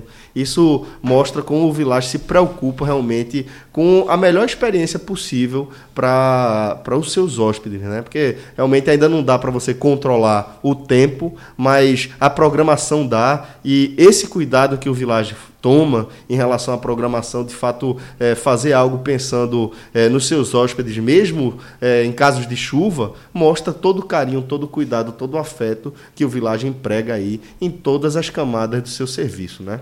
E posso até, Celso, dar um, um, um testemunho aqui, uma amiga minha, ela reservou, né, um, um fim de semana no Village. Nem foi agora, foi é, no mês passado, mas também foi um fim de semana de muita chuva. E antes de ir, ela ligou para lá, perguntando se poderia cancelar. Já estava pago tudo, cancelar e marcar para um outro final de semana. E não, não teve qualquer Nenhum problema. né? problema. Não, sem problema, já que ela é do Recife, né? Uhum. No Muito final mais de fácil para de ela. chuva, fica tranquilo e disse, não, você não, quando quiser você Tendo a vaga, né, tendo a Exatamente, pois é. reprograme que tem problema algum. E acho que isso é sempre muito importante. Ou seja, você pode se programar, a gente que fala prioritariamente com o público do Nordeste, né, mas boa parte aqui no Recife. Então, se programe sem medo de. Pois é. De errar é outra coisa, essa chuvinha para chegar lá tem que chover muito. Tem que chover feito só Porque a feito chuvinha safada não chega não não. chega não, chega não. É muita energia positiva. Manda a chuva embora. Under the Dome. É, Under the Dome, sempre. Então, galera, é, lembrando que o podcast 45 minutos dá até 36% de desconto na sua diária lá no Village, tá? Como a gente vem ressaltando aqui, se programe, se planeje. A partir de 60 dias você tem descontos é, bem robustos, é, só pelo early booking mesmo, só por ter feito a reserva de forma antecipada, com os 20% de desconto que o podcast 45 minutos garante, você pode alcançar até 36% de desconto. A gente garante que faz a diferença para você e é, que vale a pena realmente você dar uma, uma acessada lá no site e ver a disponibilidade. Veja lá, coloque o nosso código para você ver a mágica acontecer frente aos seus olhos. Podcast, é, podcast 45, nosso código. Celso, é, partindo agora para a segunda parte, que é a parte localizada, a parte regional, a parte do que chamou a atenção de assuntos desses três estados em questão. Só um dos temas ele explodiu nacionalmente. Foi Felipe Alves, goleiro do Fortaleza, que precisou defender dois pênaltis né, contra o Atlético contra o Atlético Mineiro. O Fortaleza saiu perdendo. E aí outro termo estourou em Fortaleza que eu achei o termo muito escroto. Juninho Sedex. Qual é, qual é o, o, o- Fez o um gol do meio de contexto? campo. Diz que a entrega foi, foi das maiores. Juninho Sedex. Esse termo só explodiu em Não, Fortaleza. Já, não, não Já criaram- existia, né? Não criaram nesse domingo, não. Já existia. É porque Juninho veio do Ceará. Juninho veio do Ceará e, e no Ceará, a torcida do Ceará, quando, quando perdeu a paciência. Juninho que era do Bahia, certo? Ah. Que, é, Juninho que era do Bahia, foi pro Ceará. E no Ceará, eu não sei se no Bahia já se falava isso, mas no Ceará acabou isso que entregar, entregar o jogo, assim, de fazer uma besteira, ter um, ter um chute forte, ter uma boa marcação, né? mas agora entregar rápido e tal. Aí virou esse Juninho Sedex. Aí ele só que ele acabou Que fechando com Fortaleza. E a turma do Ceará, obviamente, ficou guardando para algum momento que acontecesse um, um vacilo desse. Mas assim, é, futebol é uma história. Futebol é, meu irmão. A, a verdade. Quando sai gol contra daquele cara, eu acho que algumas pessoas, se tivesse dinheiro pra casar, esse cara vai fazer um gol nesse jogo.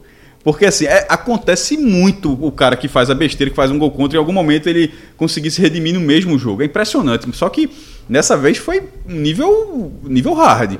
Porque no começo do jogo, meu irmão, o gol, o cara fez um gol contra do meio campo. É foda. No Golaço. meio campo. Assim, é inacreditável, primeiro.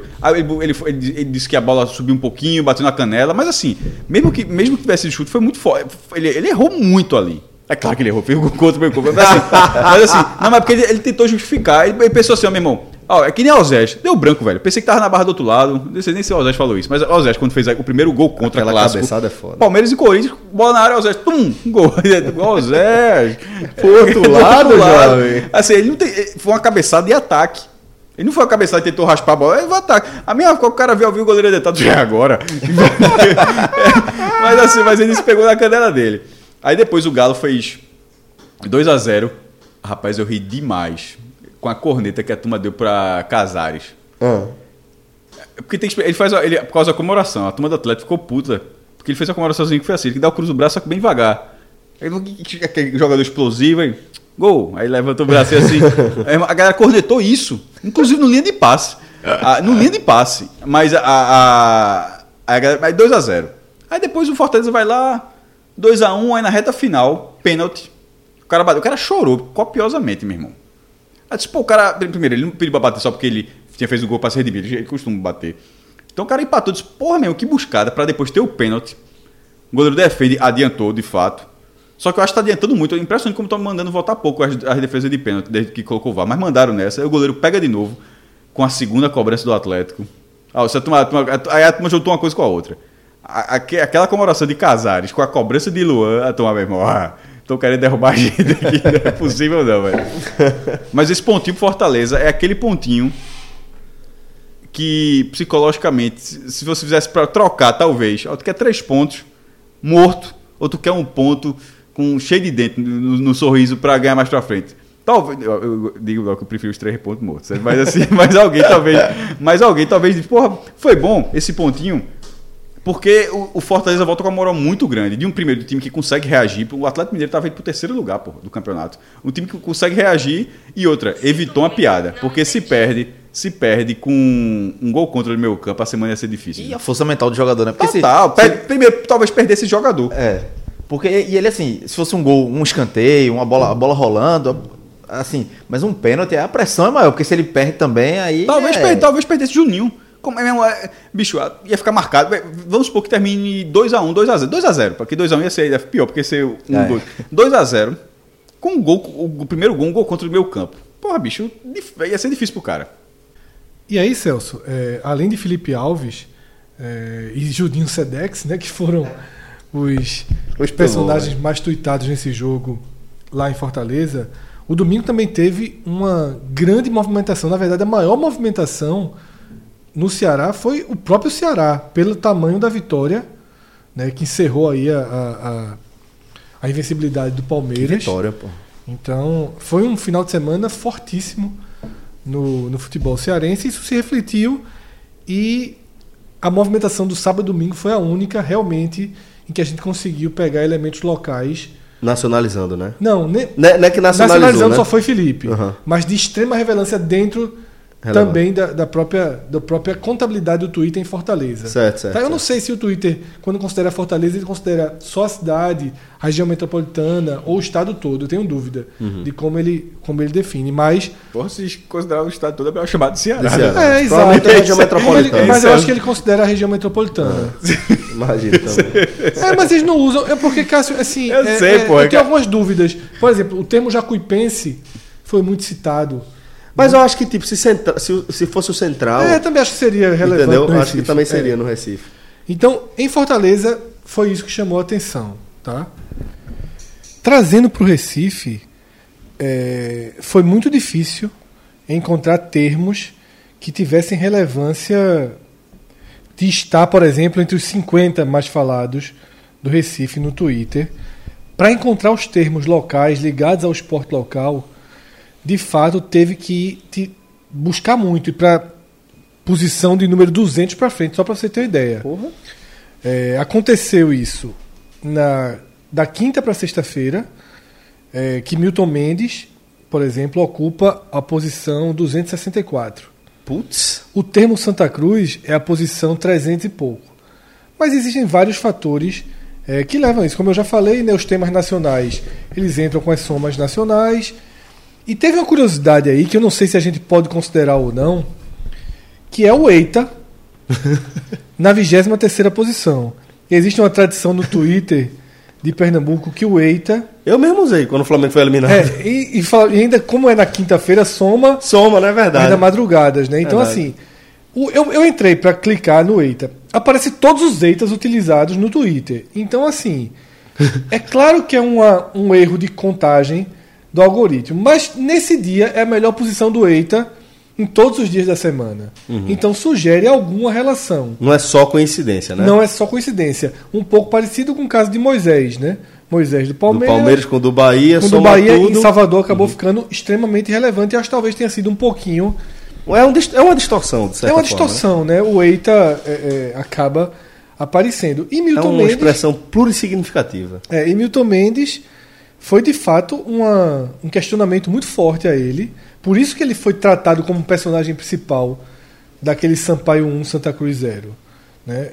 Teve o vídeo no dia seguinte, um vídeo é, bem desnecessário que o Santa Cruz colocou dele. Ele deve ter pedido, inclusive, bem, bem confuso, bem fora de tom. Ele tentando diminuir o peso da realidade, assim, parecia que está tendo um outro olhar. E Milton, ele é questionado justamente porque está sendo Milton em sua essência, né? Quando você contrata Tanto a Milton, parte positiva quanto a negativa, né? dá aquela resposta imediata e a queda no trabalho, assim que primeira, os primeiros problemas começam a surgir, vem invariavelmente acompanhada de mudanças difíceis de se justificar, mudanças em larga escala, invenções. Popularmente chamado de invenção. Exatamente.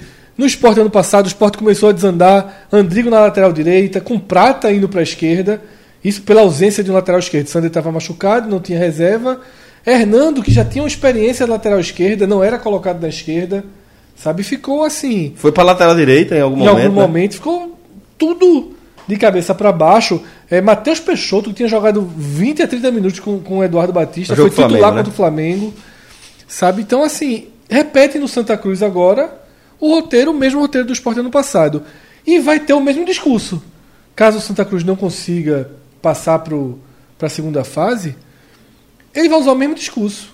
A culpa não é minha. Eu cheguei e já tinha uma situação é, complicada instalada. Só que no esporte faz mais sentido. O esporte estava basicamente rebaixado. O Santa Cruz estava em condições de classificação. Eu não sei se o Santa Cruz de Leston não classificaria.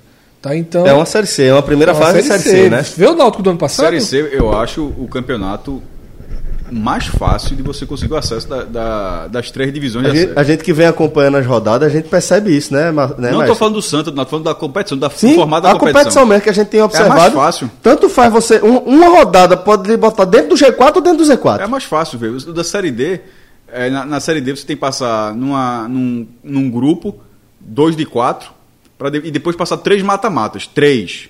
Não é, é, tem mais, inclusive, são cinco ao todo, mas para conseguir o acesso tem que, chegar, tem que passar das, das quartas para sempre. Então você tem que passar por três mata-matas. Na segunda divisão, você tem que ser quarto lugar no campeonato de 38 rodadas. Na terceira, na terceira divisão, você disputa um uma chave de 10 times, passando 4, 40% das vagas. Tudo bem que na Série D são, é metade, é 50%, mas depois tem três mata-matas.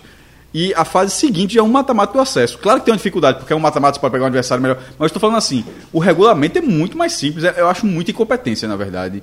É, não disputar o mata-mata. Por exemplo, Santa Porque no mata-mata tudo pode acontecer, né? Inclu- É, e eu- por isso que a série D é mais difícil, porque você tem que passar três. Tudo pode acontecer três vezes. Três vezes. É, como foi, inclusive, o caso da Ju- Jacuipense que subiu. Tava 3x0 pro Central no confronto. 2x0 na ida, na volta lá e no- na Bahia, Riachão Abriu. Jacuípe. O Central fez 1x0, o time virou pra 3x1 e ganhou nos pênaltis. Ou seja, tudo pode acontecer e aconteceu. Exato, exato. E Ótimo no caso exemplo. da Série C, Santa e Náutico, os dois disputaram o mata-mata de 2018. Ou seja, não, não subiu porque é, o Santa jogou muito mal na volta Ponta Grossa. O Náutico foi uma- aquele jogo horrível um em Bragança, né? Mas disputou mata-mata. Não Tá entendendo? Eu quero dizer assim, você ficou ali na É briga- obrigação, É né? obrigação. É Não obrigação. disputar o mata-mata é muita incompetência. Eu também Muita. acho. Eu acho É- muito é, incompetente. trágico para os dois clubes, se acontecer, e uma mancha para Milton Mendes na- no, no currículo dele, porque ele vem de, uma- de um, de um patamar é, superior, aí chega, vai para a Série C, todo mundo esperava que ele, o principal nome do Santa Cruz- Começa até conseguindo resultado, mas conseguiu o que a gente falou, Cláudio. Só começou conseguindo resultado, não começou com futebol. É. Aí uma hora, E o, um- o imponderável para acontecer uma hora, o pênalti que o cara desperdiça aos 45, ou o gol que o goleiro da BC entrega, o Lombardi do zagueiro do Náutico entregando o gol também. que entrega- uma hora essas coisas param de acontecer. E na hora que essas coisas param de acontecer, se você não tiver futebol, você não obtém resultado. O, o- o impo- o acaso, porque o Santa conseguiu os resultados, mas conseguiu sem jogar bola. E não ia, não ia ganhar tudo aos 45, o, o cara chutar um peso para fora. Meu irmão, uma hora isso não acontece. E na hora que não acontece, é exatamente isso- essa sequência. Quatro jogos, um gol marcado, com a falta do meio da rua aos 49. Não tem um, um, um gol do jogo caminhando. E mais do que isso, essas oportunidades apa- apareceram, o Pipico desperdiçou algumas, tirando isso, tem mais o que? Nada. Então, assim, não é acaso, não, um é falta com de defeito futebol. na defesa, no meio campo, no ataque. É falta assim. de futebol. É, se tirando Pipico e Anderson, o resto todo mundo tem Os questionamentos ali com todos os jogadores. Acho que tem condições de, de, de se reagrupar, de, de, de conseguir ser competitivo até a 18 rodada e ainda buscar pelo menos a quarta, a quarta colocação, que aí, aí mata-mata tu vai gigante, pô. Que mata-mata é outro campeonato. Mas nessa situação atual, meu amigo, muito, tá, é, o, o- a colocação do Santa, ela reflete o futebol do Santa. Porque de vez em quando acontece de não refletir. De vez em quando você está numa colocação ruim, mas pô, tá jogando bem. Tanto que você consegue dizer, ó, dá para encaixar aqui você buscar alguma coisa. Nesse aquele momento, vislumbre lá, né? É, nesse momento eu acho que a colocação do Santa Cruz é o que o Santa Cruz tá- mostrou no campeonato. E eu acho que vai ter a assinatura de Milton Mendes. Não dá, como eu falei. Ele conseguiu tirar a assinatura dele do rebaixamento do esporte. Eu acho que eu, eu até perdoo, eu até acho que ele não é. Ele consegue. Justo que tire dele. Mas ele colocou o esporte fora do, G, do Z4. Ele conseguiu tirar o esporte da zona Foi de rebaixamento. mérito dele, né, O que era impossível. Mas a volta e o rebaixamento selado tem sim a participação dele. Diretamente nesse jogo contra o Flamengo. Tá? Uma escalação Aquele de cabeça para baixo, né? que a gente já falou. Um ponto o Sport teria salvo, lógico que ali ele não sabia disso, mas faltando 15 minutos, o jogo estava 0 a 0 o Flamengo teve um jogador expulso. E ainda conseguiu vencer o jogo. Ele mexe no time de forma completamente errada e permite que o Flamengo exerça o melhor momento dele na partida, justamente quando tinha um homem a menos. Eu acho que Milton ele tem virtudes e problemas e quem contrata tem que saber dos dois, não E- pode exatamente. ignorar os dois. E é- acontece muito isso, né? É isso. Você, fica na contrata- esperança só dos, dos grandes momentos, só da parte boa. Ele né? vai chegar aqui, vai me dar um impulso, tal, tal, tal. O Santa Cruz veio, teve um impulso, o Cássio já foi perfeito ali. Sem futebol, mas veio. E agora a conta tá vindo muito cara. E o outro termo, né, que foi no domingo, que a gente consegue pensar, é Rafael Oliveira, né, que foi o herói do Náutico. 50% com o lateral esquerdo, 50% para ele, né, que o cruzamento foi perfeito. Ele fez o gol que colocou o Náutico no elevador, né, dentro da série da série C. Justamente o que a gente vinha na, falando, ver- né? na, na verdade, colocou o Náutico dentro do elevador, que já tinha três pessoas e fecharam a porta. Aí a tu- e o resto agora tá correndo na escada para pegar o elevador, parando o elevador no próximo andar, porque o elevador subiu. Três Então, pontos. é. Três pontos do, do quarto pro quinto. E jogando bem, né? O Náutico melhorou. E aí que eu tô falando, que, a- a- que ou seja, você, que você começa a ter a perspectiva, não só de que aquela, que aquela quarta colocação é momentânea, mas que aquela quarta colocação pode ser bem defendida. O Santa Cruz, nesse momento, né, o Santa tá a quatro pontos, e você, pô, com esse futebol, como é que vai tirar quatro pontos? Porque o outro tá começando a desenvolver, você tem que torcer para secar o outro. Nesse momento, na verdade, é um ponto. Porque tem o confronto direto na tua Isso. rodada entre é, Santa e Se Náutico. o Santa tirar um, chega pra atenção. Mas ainda tem que lembrar que entre o Santo e o Náutico Tem tem, dois Imperatriz, times, né? sim. Imperatriz e Botafogo. Não, que me, que me referi basicamente ao Náutico, mas óbvio que tem esse problema. é porque pro Santa Cruz você tem que lembrar que não é só ponto, é ponto e gente pelo meio, né? Celso, é, pra gente seguir, lembrar aquilo que eu falei no início do programa, né? Tem aprofundamento dessa situação do Santa Cruz e do Náutico no podcast da rodada da Série C. O esporte tem todo o aprofundamento no da rodada da Série B, tá? Exatamente. A gente tem um da rodada da Série A que vai ser gravado nessa noite. Mas já temos telecasts tanto do jogo do Ceará Todos os quanto do jogo do, Bahia. Exatamente, dos clubes já citados aí por Celso, a gente gravou no sábado, né? E fechando essa análise do Twitter, a gente chega em Salvador. E aí, se pro Brasil todo o vilão da rodada, da semana no Twitter foi Diego com o pênalti cobrado de forma ridícula contra Santos, né? Ridículo isso. Em Salvador tem um outro vilão. Mas esse daí, velho. Eu acho que tá desproporcional o cara ter sido execrado como foi, que é Ezequiel, lateral direito, recém-chegado, fez sua estreia. Arthur Kaique foi muito pior, foi muito, muito mais. é, contribuiu muito mais para o 0 a 0 com o Cruzeiro do que Ezequiel. Ezequiel chega sábado, chega sábado não, né? Estreia sábado, um jogo sonolento, Total. um jogo Cruzeiro com os reservas. É, um jogo daqueles que mal existiu. E a torcida do Bahia destila um, uma enxurrada de críticas em relação ao jogador. Assim, poucas vezes eu vi um cara ser tão rejeitado para uma primeira partida sem que ele tivesse tido uma participação capital numa derrota.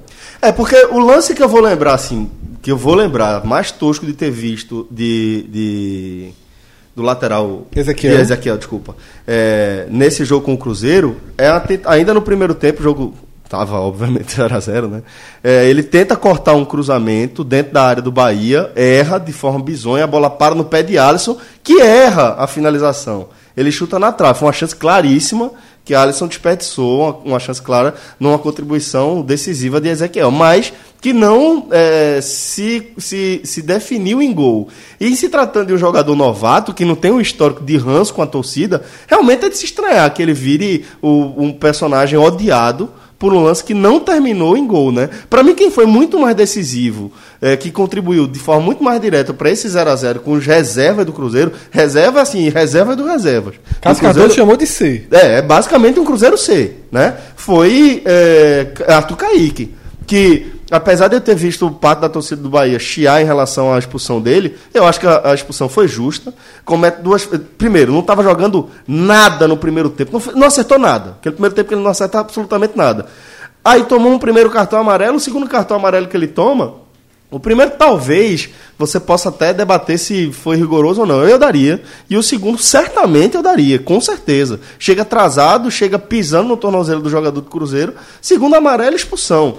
Esse sim, para mim, foi decisivo. O Bahia jogou com um a menos o segundo tempo. Aliás, desculpa, é, é, jogou com um a menos o segundo tempo inteiro. Um jogo que podia ter conquistado um, um- um resultado importante contra o time C do Cruzeiro, né? É, veja só, é o que. Esse, esse, esse aqui é só se ele for um façante. Chegou outro cara no lugar dele, o cara não é jogador de futebol. Não vi a partida, não posso saber se eu endosso ou não o coro dos, Insatisfeitos. tricolores de Salvador, mas no nosso grupo já dava pra ver isso também. Eu nem tava nem entendendo quem era esse cara, eu só via, esse aqui é horroroso. Aí no outro dia o cara acordava, só que só tem uma coisa a declarar: Ezequiel é horroroso tal. Nessa mesma partida, Teve participação especial de Vitor Vilar nesse programa. Do nada apareceu. no tele do, do Feliz empate. né? foi. É, então, nessa mesma, nesse mesmo sábado, é, o próprio Arthur Kaique, naturalmente, foi citado, aparece no Trend Topics. Luca, que fez sua estreia, dessa vez uma, uma avaliação positiva dele. Gilberto foi citado. É, e um dia, no dia anterior, Anselmo Ramon, né, que deu a- o triunfo ao Vitória depois de tanto tempo, também foi teve um destaque. A própria palavra Criciúma foi muito citada. Então teve toda um- um- uma busca aí muito inferior, tá?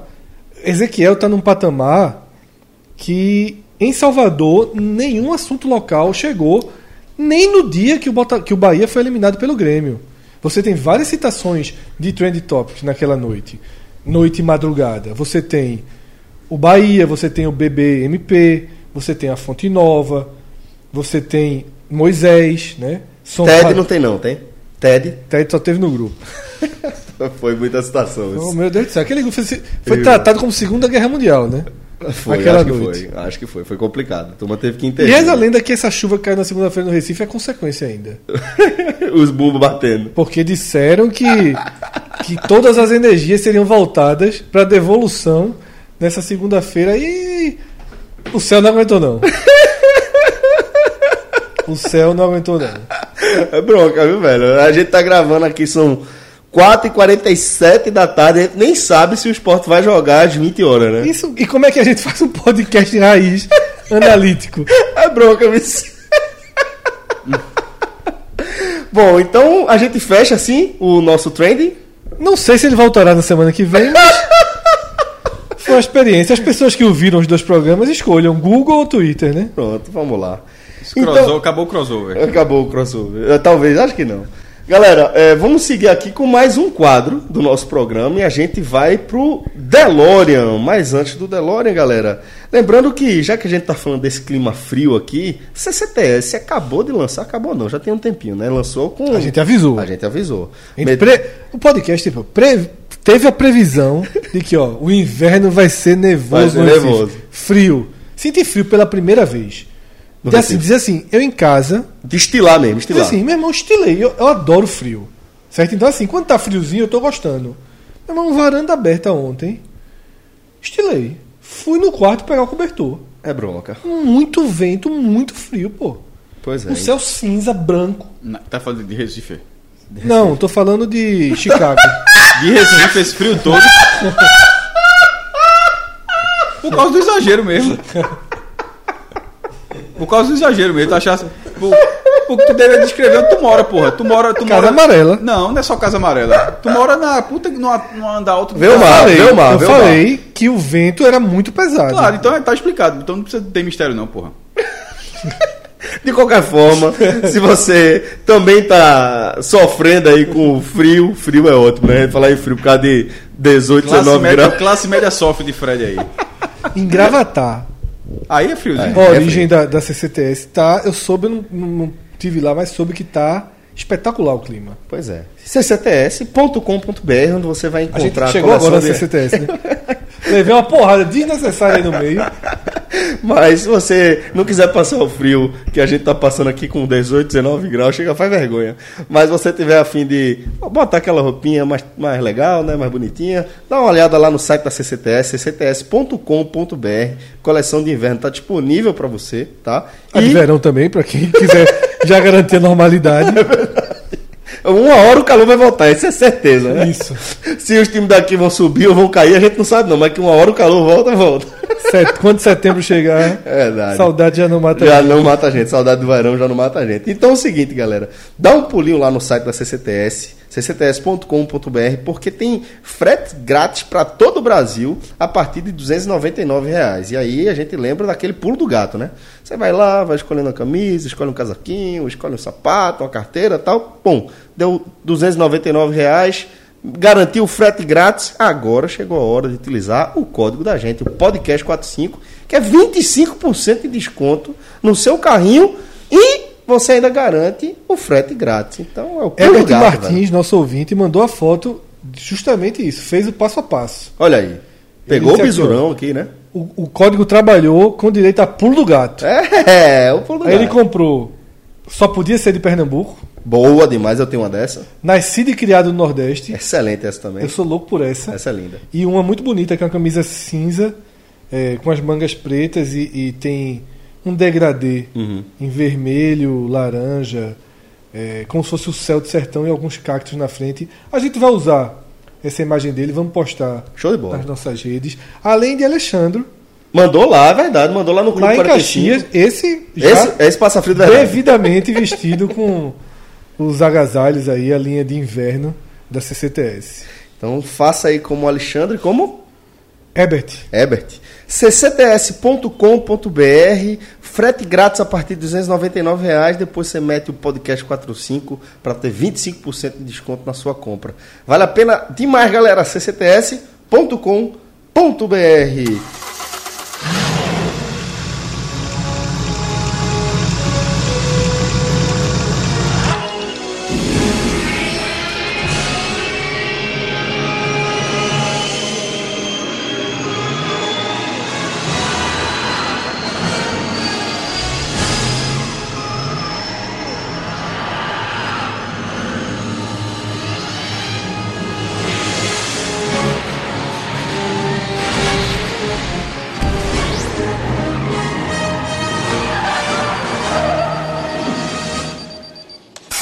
agora, Fred, a gente entra no, no, no nosso DeLorean. DeLorean, né?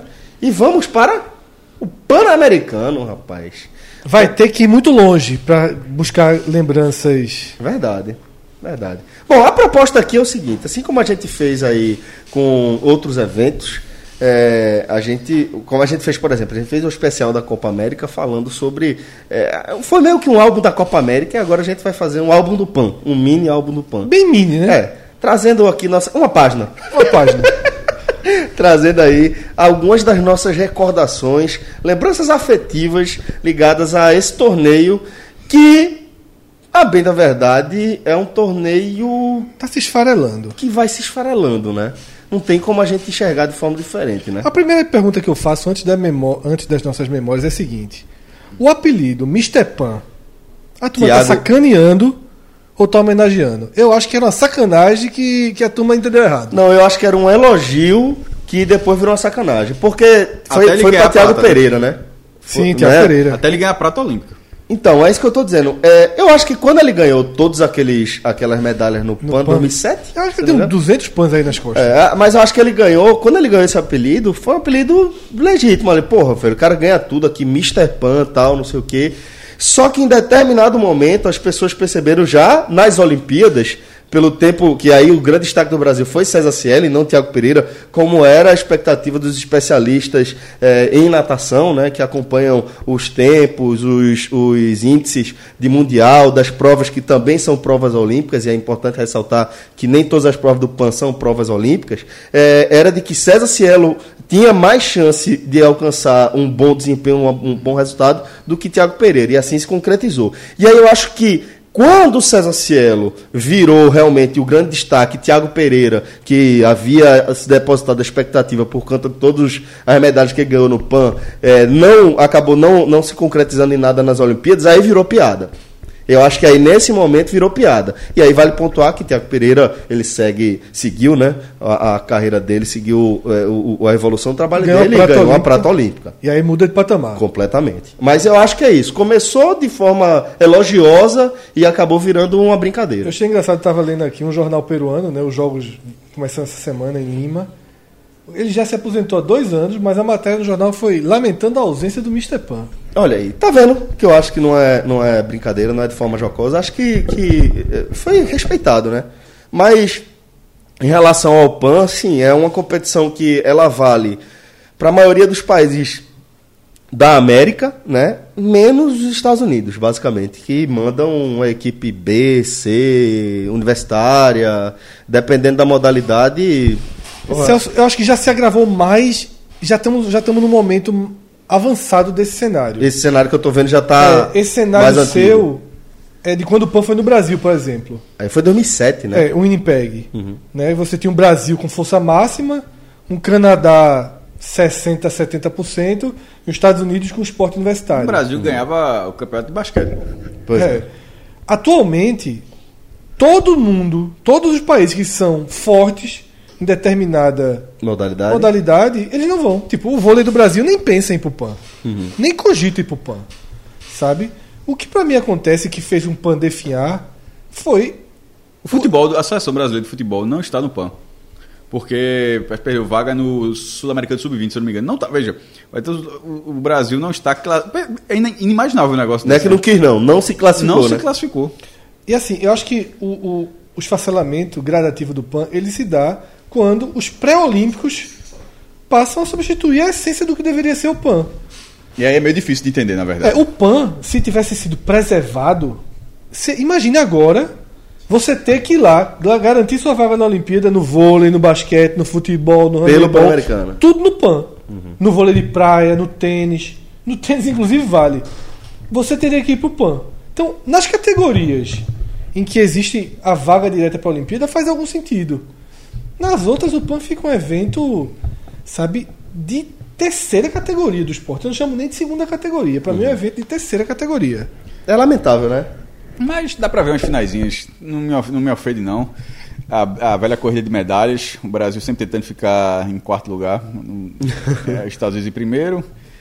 Cuba em segundo. é, Cana- Canadá, Canadá, né? em terceiro. Brasil lutando pra pegar o quarto. Até chega, a gente sempre chega a sonhar que vai, passar o Canadá e tal, mas eu não sei se passa, não. Porque no passado o Brasil, na verdade, ficava atrás da Argentina, né? Aí começou a mudar isso. Teve o PAN, o PAN de 95 em Mar del Plata. Aí começa a mudar em Winnipeg, inclusive. Quando é, teve uma transmissão muito grande do Sport TV naquela, naquela edição no Canadá. Aí vai para 2003, Santo Domingo, que tem aquela final espetacular de tênis de Fernando Meligeni. É, aí vai 2007 para o Rio, aí no Brasil se vendeu como uma, como uma Olimpíada aquilo ali. Peso absurdo. E detalhe, o Brasil também não foi bem no futebol. E a final, se não me engano, foi Equador e Jamaica. Foi um negócio desse assim, absurdo a final do, do- do futebol. Mas teve títulos significativos, né? Mas depois de 2007, veja só, como eu estou falando por mim, você, cara, sabe decorar da escadinha até chegar no Rio. Depois do Rio, dá uma. Primeiro, porque sai da Globo, inclusive, é o papel. Vai, é, vai pra. Acho que vai pra Record. Vai pra Record. Guadalajara, 2011. Aí 2015 foi Toronto. Toronto foi em Canadá de novo, foi Toronto no Canadá. Mas veja só, até tem Sport TV, mas já saiu da mídia. Tá na, claro, tá na mídia, tá na Record, é a segunda emissora, segunda maior audiência, mas na hora que sai da, da primeira, já faz a diferença, já sai, já sai da, da, daquela sensação de estar chegando. Por exemplo, tá chegando agora e não tem. Isso acontecia com o Pan-Americano. Tal, tal, vai começar, vai começar um eventozinho massa agora para acompanhar e tal, para você ver o, tipo, Exato. a- aquelas pô, as disputas de judô que são sempre nas primeiras semanas, que é muito massa você ver todas as categorias. Aí na primeira semana também tem natação, a segunda tem atletismo. Tinha é a mesma vibe da Olimpíada, tinha, tinha essa questão. E agora, nas últimas edições, não. Nas últimas edições virou algo protocolar da, da ODEPA, tem que fazer, e como o Flávio falou, muito da segunda e terceiro. É, a próxima de 2027 vai ser em Santiago. Nos, é, a, não, desculpa, a de 2023 vai ser em Santiago, a de 2027 não tem. Se a, se a tripa quiser jogar. eu, já, eu, eu, eu fiz no, eu fiz no blog um post. Na verdade, eu, eu atualizei ele, coloquei projetos novos, já tinha feito já desde o diário, mas esse eu, eu, eu coloquei mais, coloquei outras provas, e até porque alguns, algum, algumas obras saíram do lugar, é, para ter no Recife. O que é curioso é que da outra vez que eu fiz, por exemplo, a cidade da Copa, ter a cidade. Lembra que a cidade da Copa? As pessoas têm que explicar o que é, porque muita gente sabe nem o que é. Tem arena, onde tem- onde tem a Arena Pernambuco, o projeto original daquilo ali, porque já são, querendo ou não, é de 2010. Tem cara aí que tá ouvindo agora, realmente não dá, já dá pra saber que, que não sabe nem o que é isso. A, quando, a, a cidade da- quando o projeto do estádio foi lançado, era para ter um bairro. Um bairro ao lado da Arena Pernambuco era o bairro chamado Cidade da Copa, que inclusive é um nome espetacular. Não saiu nada, nada. Ah, quem já foi, quem já foi para aquela pra- pra- pela Rádio da Copa, quando vai para na Pernambuco, ela tem um grande balão, que ou você vai pela direita e dá uma volta grandão no terreno, ou tem pela esquerda também. Aquilo ali no meio era, seria uma das áreas mais valorizadas. Teria uma arena, teria uns edifícios gigantescos, tem nada, só tem mato. Aí nessa questão, mas nessa questão toda- Universidade, shopping. tudo, ia ter muita coisa. Só que era, obviamente, ia ser tudo construído de uma vez. Ia ser construído de forma escalonada até 2025. Porém, Parou na arena. porém, não, não, não, não é isso não. Porém, em 2019 já era para estar no segundo módulo. No segundo. Hoje, 2019, era para ter ali já é, um ginásio de 15 mil lugares. Para você ter uma noção, o Geraldão tem 9 mil. 9 mil cadeiras. Ser 15 mil cadeiras. Já ia ter ah, um centro de convenções de 9.500 metros quadrados, um shopping de 79 mil metros quadrados, dois hotéis, um de 300 e um de 250 quartos e 1.500 unidades residenciais, que aqui seria, que seria a, a Vila dos Atletas. Tem até que uma imagem aqui, se quiser mostrar lá no blog. Mas é- esse PAN do Recife, para ver, primeiro tem que lembrar o que foi o PAN do Rio. Muita gente nem lembra daquele absurdo que foi, que depois o Rio gastou ainda para as Olimpíadas. Né?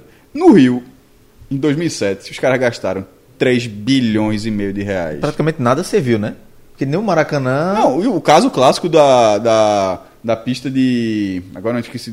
Corrida de bicicleta, agora estamos faltando. É, Biscross? é, não, porra, mas a corrida é. corrida- Não, porra, cara, tá, tá, tá, velódromo, pronto. Ah, Que- porra, tá, eu tava viajando aqui. é, deu branco o velódromo. Que o velódromo fizeram outro, porque não tinha os padrões da. É um negócio absurdo, e era caríssimo. 3 bilhões e meio, sendo 330 com o Newton Santos, que depois foi o estádio olímpico de fato. Eu corrigi esses valores para agora. É, o, o PAN de 2007, corrigindo para agora, 2019.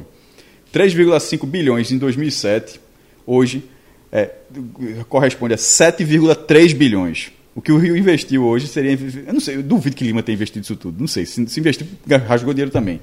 O estádio Newton Santos, que é o estádio onde o Botafogo joga, que o Botafogo opera, 692 milhões. Por que, que eu coloquei isso? Porque se Recife quiser entrar nessa brincadeira, Salvador, Fortaleza, quem quiser entrar, quem quiser entrar nessa brincadeira, Caruaru, Ri- Riachão do Jacuípe, quem quiser entrar, é, é, custa isso aqui. Agora o que é curioso, paga até, é tipo, extra- é, como tinha antigamente, paga até para se inscrever, 50 mil dólares, uns quase 200 mil reais para se inscrever, para pegar, quanto é a ficha? 50 mil dólares, pega aqui do lado, aí, aí você manda lá, aí tem que colocar tudo. Posso passar aqui rapidamente o que seria o pano aqui no Recife? Vamos lá. É, atletismo, óbvio, no Santos Dumont. Que tem um projeto.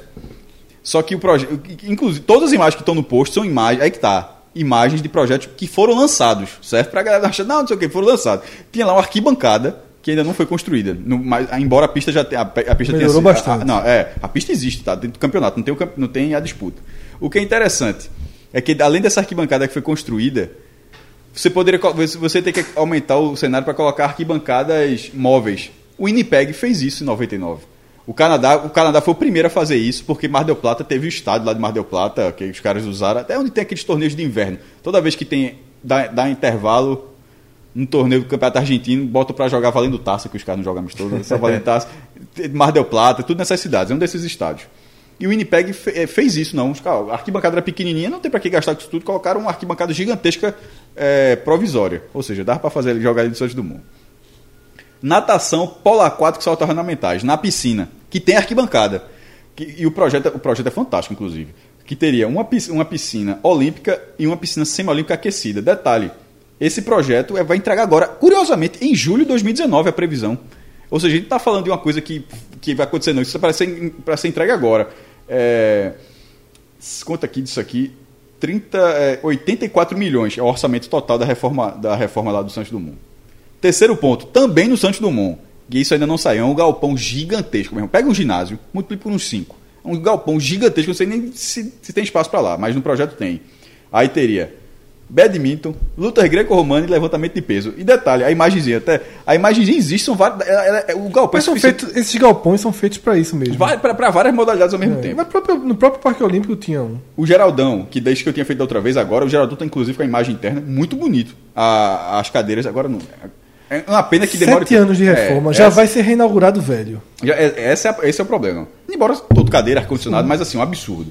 O Geraldão de, de 1970, a galera fez uma, um- uma reforma de 43 milhões de, de reais de orçamento em 2013 para ser concluída no ano seguinte, em 2014. A galera fez o negócio, meu irmão. Está em 2019 e não dá. Agora o que é curioso, quando a cadeira, como era apertada as coisas, tipo estádio de futebol, recorde de 90 mil e caber 40 mil. O recorde do Geraldão é 19 mil pessoas, meu irmão. 19 no jogo de Liga, Liga Mundial de Vôlei, que teve Brasil, jogou lá em 2002. Eu cobri na época. Porra, jovem, eu ia dizer que. Tu cobriu? Cobri, pô. E fui pra fase final em Minas. Não foi Ah, quando eu é cobri a as- história da cadeira. é, das cadeiras. O, esta- ah, o Geraldão Novo tem 8.943. Ou seja, vulgo metade. Da, ah, enfim, o Geraldão ficaria com basquete. É, praia de Boa E Viagem. vôlei não? Hã? Basquete e vôlei, né? Calma, me respeita, pô. Pode ser vôlei, mas inclusive eu falo aqui, ó. Inclusive também pode ser vôlei, então, mas, mas a princípio basquete, porque cada um seu. Porque, a princípio basquete. É, Orla do Pina. É, Clássico. Aí já recebeu tudo. duas, vôlei de praia, tranquilamente. Inclusive, aí eu botei a foto lá, inclusive da última vez que teve o Circuito Banco do Brasil, com arquibancada mil, três mil sim. pessoas. Tênis, tem quatro quadros. Já teve, um, já teve Challenger, o último foi em 2011, que a galera gastou 4 milhões na reforma. E quadrinha com mil lugares e 150 de camarote, pai. Dá demais para fazer o campeonato de tênis ali. Tá. Pronto. Marco Zero, chegada da maratona. Bonito. né? Bonito. Corrida das... Faz uma corrida das Não, pontes. eu coloquei da outra Versão- Sai do, do- meu irmão, sai do Paiva. Sai do Paiva lá, dá a volta na cidade todinha, meu irmão, passa em Cavaleiro. O cara chega no mar, o cara. O cara, o cara Uma chega. parte fica, né? Meu irmão, é uma parte. meu irmão, o cara chega no Marco Zero, mas é bonitinho, né? Inclusive lá também seria a FanFest. Rio Caparibe. Ali onde fica a- atrás do. Não, tem que ser, se é o Rio, é só um, senão seria o dois. né? É, enfim, mas a- atrás do, do, do Teatro Santa Isabel Certo. remo e canoagem. Ali tranquilo, remo já. Primeiro, os caras do Esporte Náutico treinam ali. Poderia ser no Marco Zero também, que já tem disputas. É a última frase. Outra opção seria levar as provas para o Marco Zero. Tá aqui também, mas tem, tu- tu- tu- tem tutu ali, viu? Tem tutu. Mas ok, se quiser, quiser colocar, coloca. Mas eu coloquei, eu deixei essa opção. Acho que a galera não cai do remo, não, pô. É, mas o quê? Meu patrão, não dá pra, não dá pra jogar por isso, né? Não, Mas não dá pra jogar por isso, né? Sétimo, agora sim, centro de convenções. Esse seria arretado, esse seria. Handball, ginástica, judô, taekwondo e boxe. Porque Eu acho a onda como o handball é, é tirado do ginásio. Mas o pior é que ele é mesmo. foi assim no Rio. Tô Onde é que foi no Rio? A galera montou a quadra lá e encaixou de Lego e fez. Foi ou não foi? Foi. Então. Eu falei, o handebol é assim. Vôlei, basquete, handebol bota lá Mas, Fred, com a... mas veja Estrutura só, temporária mas, isso ali, é- né? mas, mas pra ser justo, eu não tô fazendo isso aqui na minha cabeça, eu não fiz Sim, isso aqui sei justamente porque é fizeram esse feito, ponto, é. então dá pra fazer. O centro de convenções do Recife, fica ali na divisa com a Olinda, fica, fica em Olinda, na verdade, tem 18.870 met- metros quadrados. E com a área, uma área total de 5,3 mil de área livre, que ainda tem espaço para a praça de alimentação. Ou seja, isso seria um ponto olímpico tranquilamente, o centro de convenções. Parque Memorial Arco Verde, essa tu acerta só se ler o post. Parque Memorial Arco Verde. Eu li esse post na primeira versão dele, esse Esse não tinha, não. não. Esse- Porque tem esse projeto, mas diga aí. BMX é onde, a Jaqueira? Beisebol. Beisebol mesmo. Mas por que o Parque Memorial Arco Ok. Verde? Por Tem quê? aquela área ali do Por? Circuito Solé boiando. Porque, sabe-se lá como chegou a notícia aqui, em 2016, que o governo de Pernambuco estava fazendo uma parceria com a MLB, que é a NBA do beisebol, certo? Para fazer um campo. Vê que negócio aleatório. E, Só tem Maurício que assiste em Pernambuco. e não saiu um campo de beisebol. Enfim, mas já que a galera teve ideia, então faz lá esse negócio lá. O Náutico jogava beisebol no- aonde? Aí cara? quebraram a janela, mandou parar, né? Tô brincando, tô brincando. Sei não, sei não, sei não. Quebrar duas janelas, tu achou que era protesto. pô, quebrar duas janelas da sede. Perdeu pra quem ontem, pô, no futebol? Não, foi o beisebol treinando. Seguindo, fu- é, é, cara, tá até- é, ilha, futebol. Aí a tava na época da reforma. Com o campeonato é cada vez menor, dá pra fazer até sem reforma. Aflitos, rugby. Já jogar futebol americano lá e. e pô, bota rugby aí, bota rugby nos aflitos. A Ruda, que era Arena Coral, o investimento é para Arena Coral. É, final de futebol e cerimônia de abertura. Primeiro que é mais central, o cara- a Arena Pernambuco da Copa mesmo. Vai chegar. Na Arena Pernambuco existe. Décimo segundo lugar, Maria Farinha, Vela. É, é- é o mais longe de Sim, todos, mas é único é. lugar que é uma vela, então vai pra lá, meu irmão. Décimo terceiro, Caxangá Golf Clube. Golfe, hipismo e bala, meu irmão. Tiro. É, Tiro tu- é lá. Tudo lá, velho. É tudo Olimpíada no, no Caxangá. Cidade da Copa. Futebol também. Futebol tem. é, primeiro, que por ser no Brasil ia, ter mais, ia ser mais valorizado, né? O vôlei ia pra Arena Indoor de 15 mil. Sim. Por isso que eu, porque tinha esse Certo. ginásio do vôlei, por isso que eu fiz o outro. E a Vila dos Atletas. Ah, que aí tem que a galera dá um problema, porque botar a galera pra dormir na cidade da Copa pra acordar. E aí eu coloquei aqui a última parada é a seguinte. Como é que resolve a maratona aquática, jovem? Como é que. Diz aí como é que resolve. Bota na piscina pra dar 50 voltas, como é que faz? Não, faz como? Nem no Rio não pode, Não, né? faz- Porque não. no Rio então, aparece. Não tem, não tem o que fazer. Primeiro é o jovem, aí precisa. ó, Eu coloquei assim: quem chegar vivo, eu ia colocar a seguinte prova, ia ser a primeira Leva prova da Fernando história. Noronha, jovem. É, eu falei, ia ser Dá ia surf. É o surf, ia ser a primeira prova. Só que tem tudo lá também. Ia ser a primeira prova da Mas história. os de lá são bem alimentados. Mas de vez em quando ele vai tirar foto. é, ia ser a primeira prova da história. Que a- o regulamento é assim: chegou a medalha. Não tem pódio, não. Ia ser pódio de estoque K turbo. Vezes. Ou não, né? Meu irmão, não, não, não. Eu acho que alguém chegava. Mas quem chegasse, se chegasse sete, sete caras com medalha. E ouro. Todo Hã? mundo ouro. Ouro, Todo ouro. Merecia. Todo mundo com ouro. Mas aí, maratona 4, Noronha é uma volta, viu? Aí o cara vai no mar de dentro, mar de fora. Daqui a pouco o cara, socorro. não dá certo, não, porra. Tu encarava um panzinho no Recife. Caramba. Mas assim, tá- já já vai ser possível. Rolou- rolou- só, se, deu um se se o Unipeg fez, esse faz. Acho que foi no, no Clube Não, 45. porra, tá- meu irmão, tá falando só porque é uma cidade pequena, pô. Se Sim, qual- pô. Qualquer cidade do Canadá, meu irmão, se for Vila Cruzeiro do Canadá quiser fazer um pan, tem mais chance do que o Recife, porra. A Vila Mar do. Plata fez. Hã? Del Plata fez. E daí?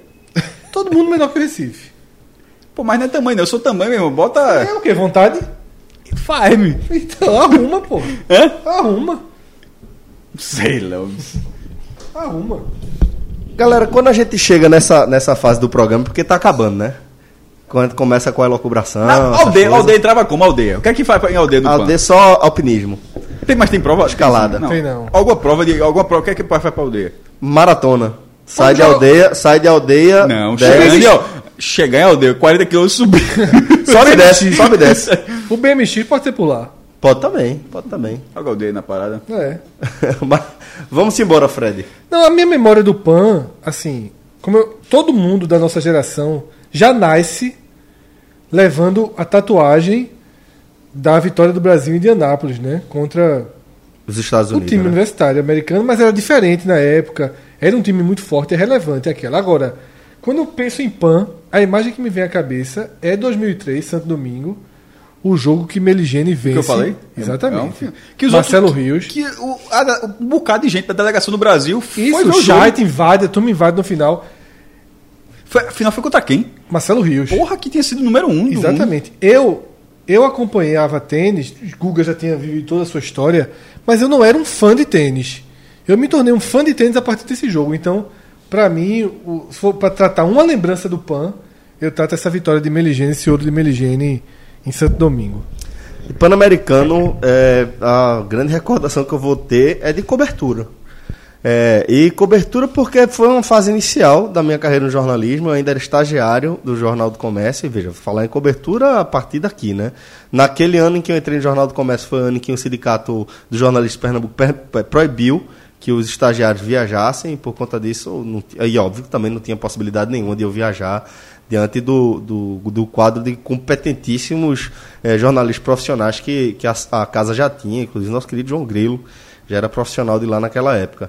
Mas eh, o que eu, a recordação que eu, que eu levo, e porra, eu acho que isso eu sempre vou ter de, de forma é, muito, com muita gratidão, porque eu tive a possibilidade de montar o projeto de cobertura do Pan-Americano lá do, do Jornal do Comércio, é, Eduardo Azevedo Gaúcho é, me, me incumbiu dessa tarefa de montar o projeto, de pontuar como é que seria. Inclusive, eu tive a honra de poder até dar o nome, não nada revolucionário, mas chamar de Pé no Pan, ali em 2007 e tal. E a gente fez uma cobertura legal, explicando o que é que a gente ia falar, pontuando por onde a gente ia caminhar. Ligasse para Rafael no dia, não, né?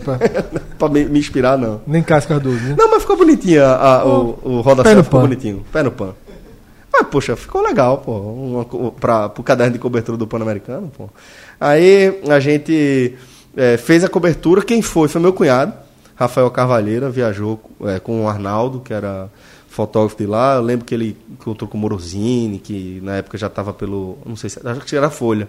Era Folha Morosini na época, depois foi para o Diário de Pernambuco. E a grande recordação que eu tenho em relação ao Pan-Americano é essa. Foi um primeiro contato, uma primeira cobertura de um evento é, maior assim que eu fiz. Eu entrei no, no, no, JC logo depois da Copa 2006, entrei em agosto e foi o primeiro evento que eu cobri foi esse aí. Então é a grande recordação que eu vou ter. Além das aspirações de eventualmente conseguir disputar um Pan-Americano na época que eu era atleta e que acabaram ficando pelo caminho. Cláudio Santana, querido, é, queria também que você compartilhasse um pouco da sua lembrança afetiva aí com os jogos. É, o primeiro PAN que eu lembro assim foi de Winnipeg 99, começa a entender o que é o Pan-Americano. Já vi a Olimpíada, mas Pan-Americana nem conhecia, como não tinha muita internet, não tinha como pesquisar muita coisa. Mas de, de acompanhar mais e de, de, de memória afetiva mesmo, eu, é, eu a minha de Meligene também, de 2003. Nunca fui muito fã de tênis, mas também todo mundo, todo brasileiro acompanhou aquela fase de Guga. Uhum. E depois vi Meligene, que era um cara carismático, era um cara muito. Era um personagem, né? Ele não ganhava títulos, mas estava sempre ali, é, é, é, tirando aquela. Tanto é que, como, como o Cássio falou, a, muito, a delegação brasileira, muita gente foi lá assistir, justamente por esse, por esse carisma que ele tinha. Então era, foi um jogo, acho que se não me engano, foi num domingo, meio-dia, uma hora. Eu lembro que, que assim, foi na, muita gente parou para assistir aquele jogo justamente pelo, pelo personagem que era. Foi uma conquista bem emocionante, né? a felicidade dele. Sei, é, um ele... cara, é um cara que merece pela contribuição é, que ele, ele deu ele se aposenta ali, eu não lembro direito se ele se aposenta, alguma coisa parecida, né? Isso, última partida da carreira dele, teve toda essa. No último dia do Lembrava PAN. não, foi o último jogo da carreira dele. Da carreira dele. Lembrava e no último não, dia porra. do PAN. Esse domingo foi justamente por isso. Também, outra razão para todos os atletas estavam, estarem lá. Já tinha acabado boa parte da. E o jogo ficou a perigo. Das, muito, foi vezes. dramático o jogo. Foi o que, como eu disse, foi o que me fez gostar de tênis pela raça, pela variação Mas que o é, aquilo era muito mais ligeiro, meu irmão. A, a, a jornada dele no Roland Garros de 99 foi fantástica. Foi semifinalista, meu irmão, era Cada... Se jogando no chão. Não, e assim. Se jogando no chão, assim, cada um, ponto, um, né? E na, pegou, aí caiu pra Medvedev, que tinha tirado o Google. Tava, ia ser uma semifinal fantástica, ia ser Guga e Meligene. É, era isso mesmo, Guga e Meligene a semifinal de 99, mas Medvedev tirou os dois. Aí levou uma virada pra Agassi na final. Pois é. Foi, deu pra dar um passeio interessante. Curtinha, né? né? Foi curto o nosso passeio. Tem alguma outra coisa nesse programa? Acaba agora. Não, jovem. Tem calma, escuta essa vinheta aí.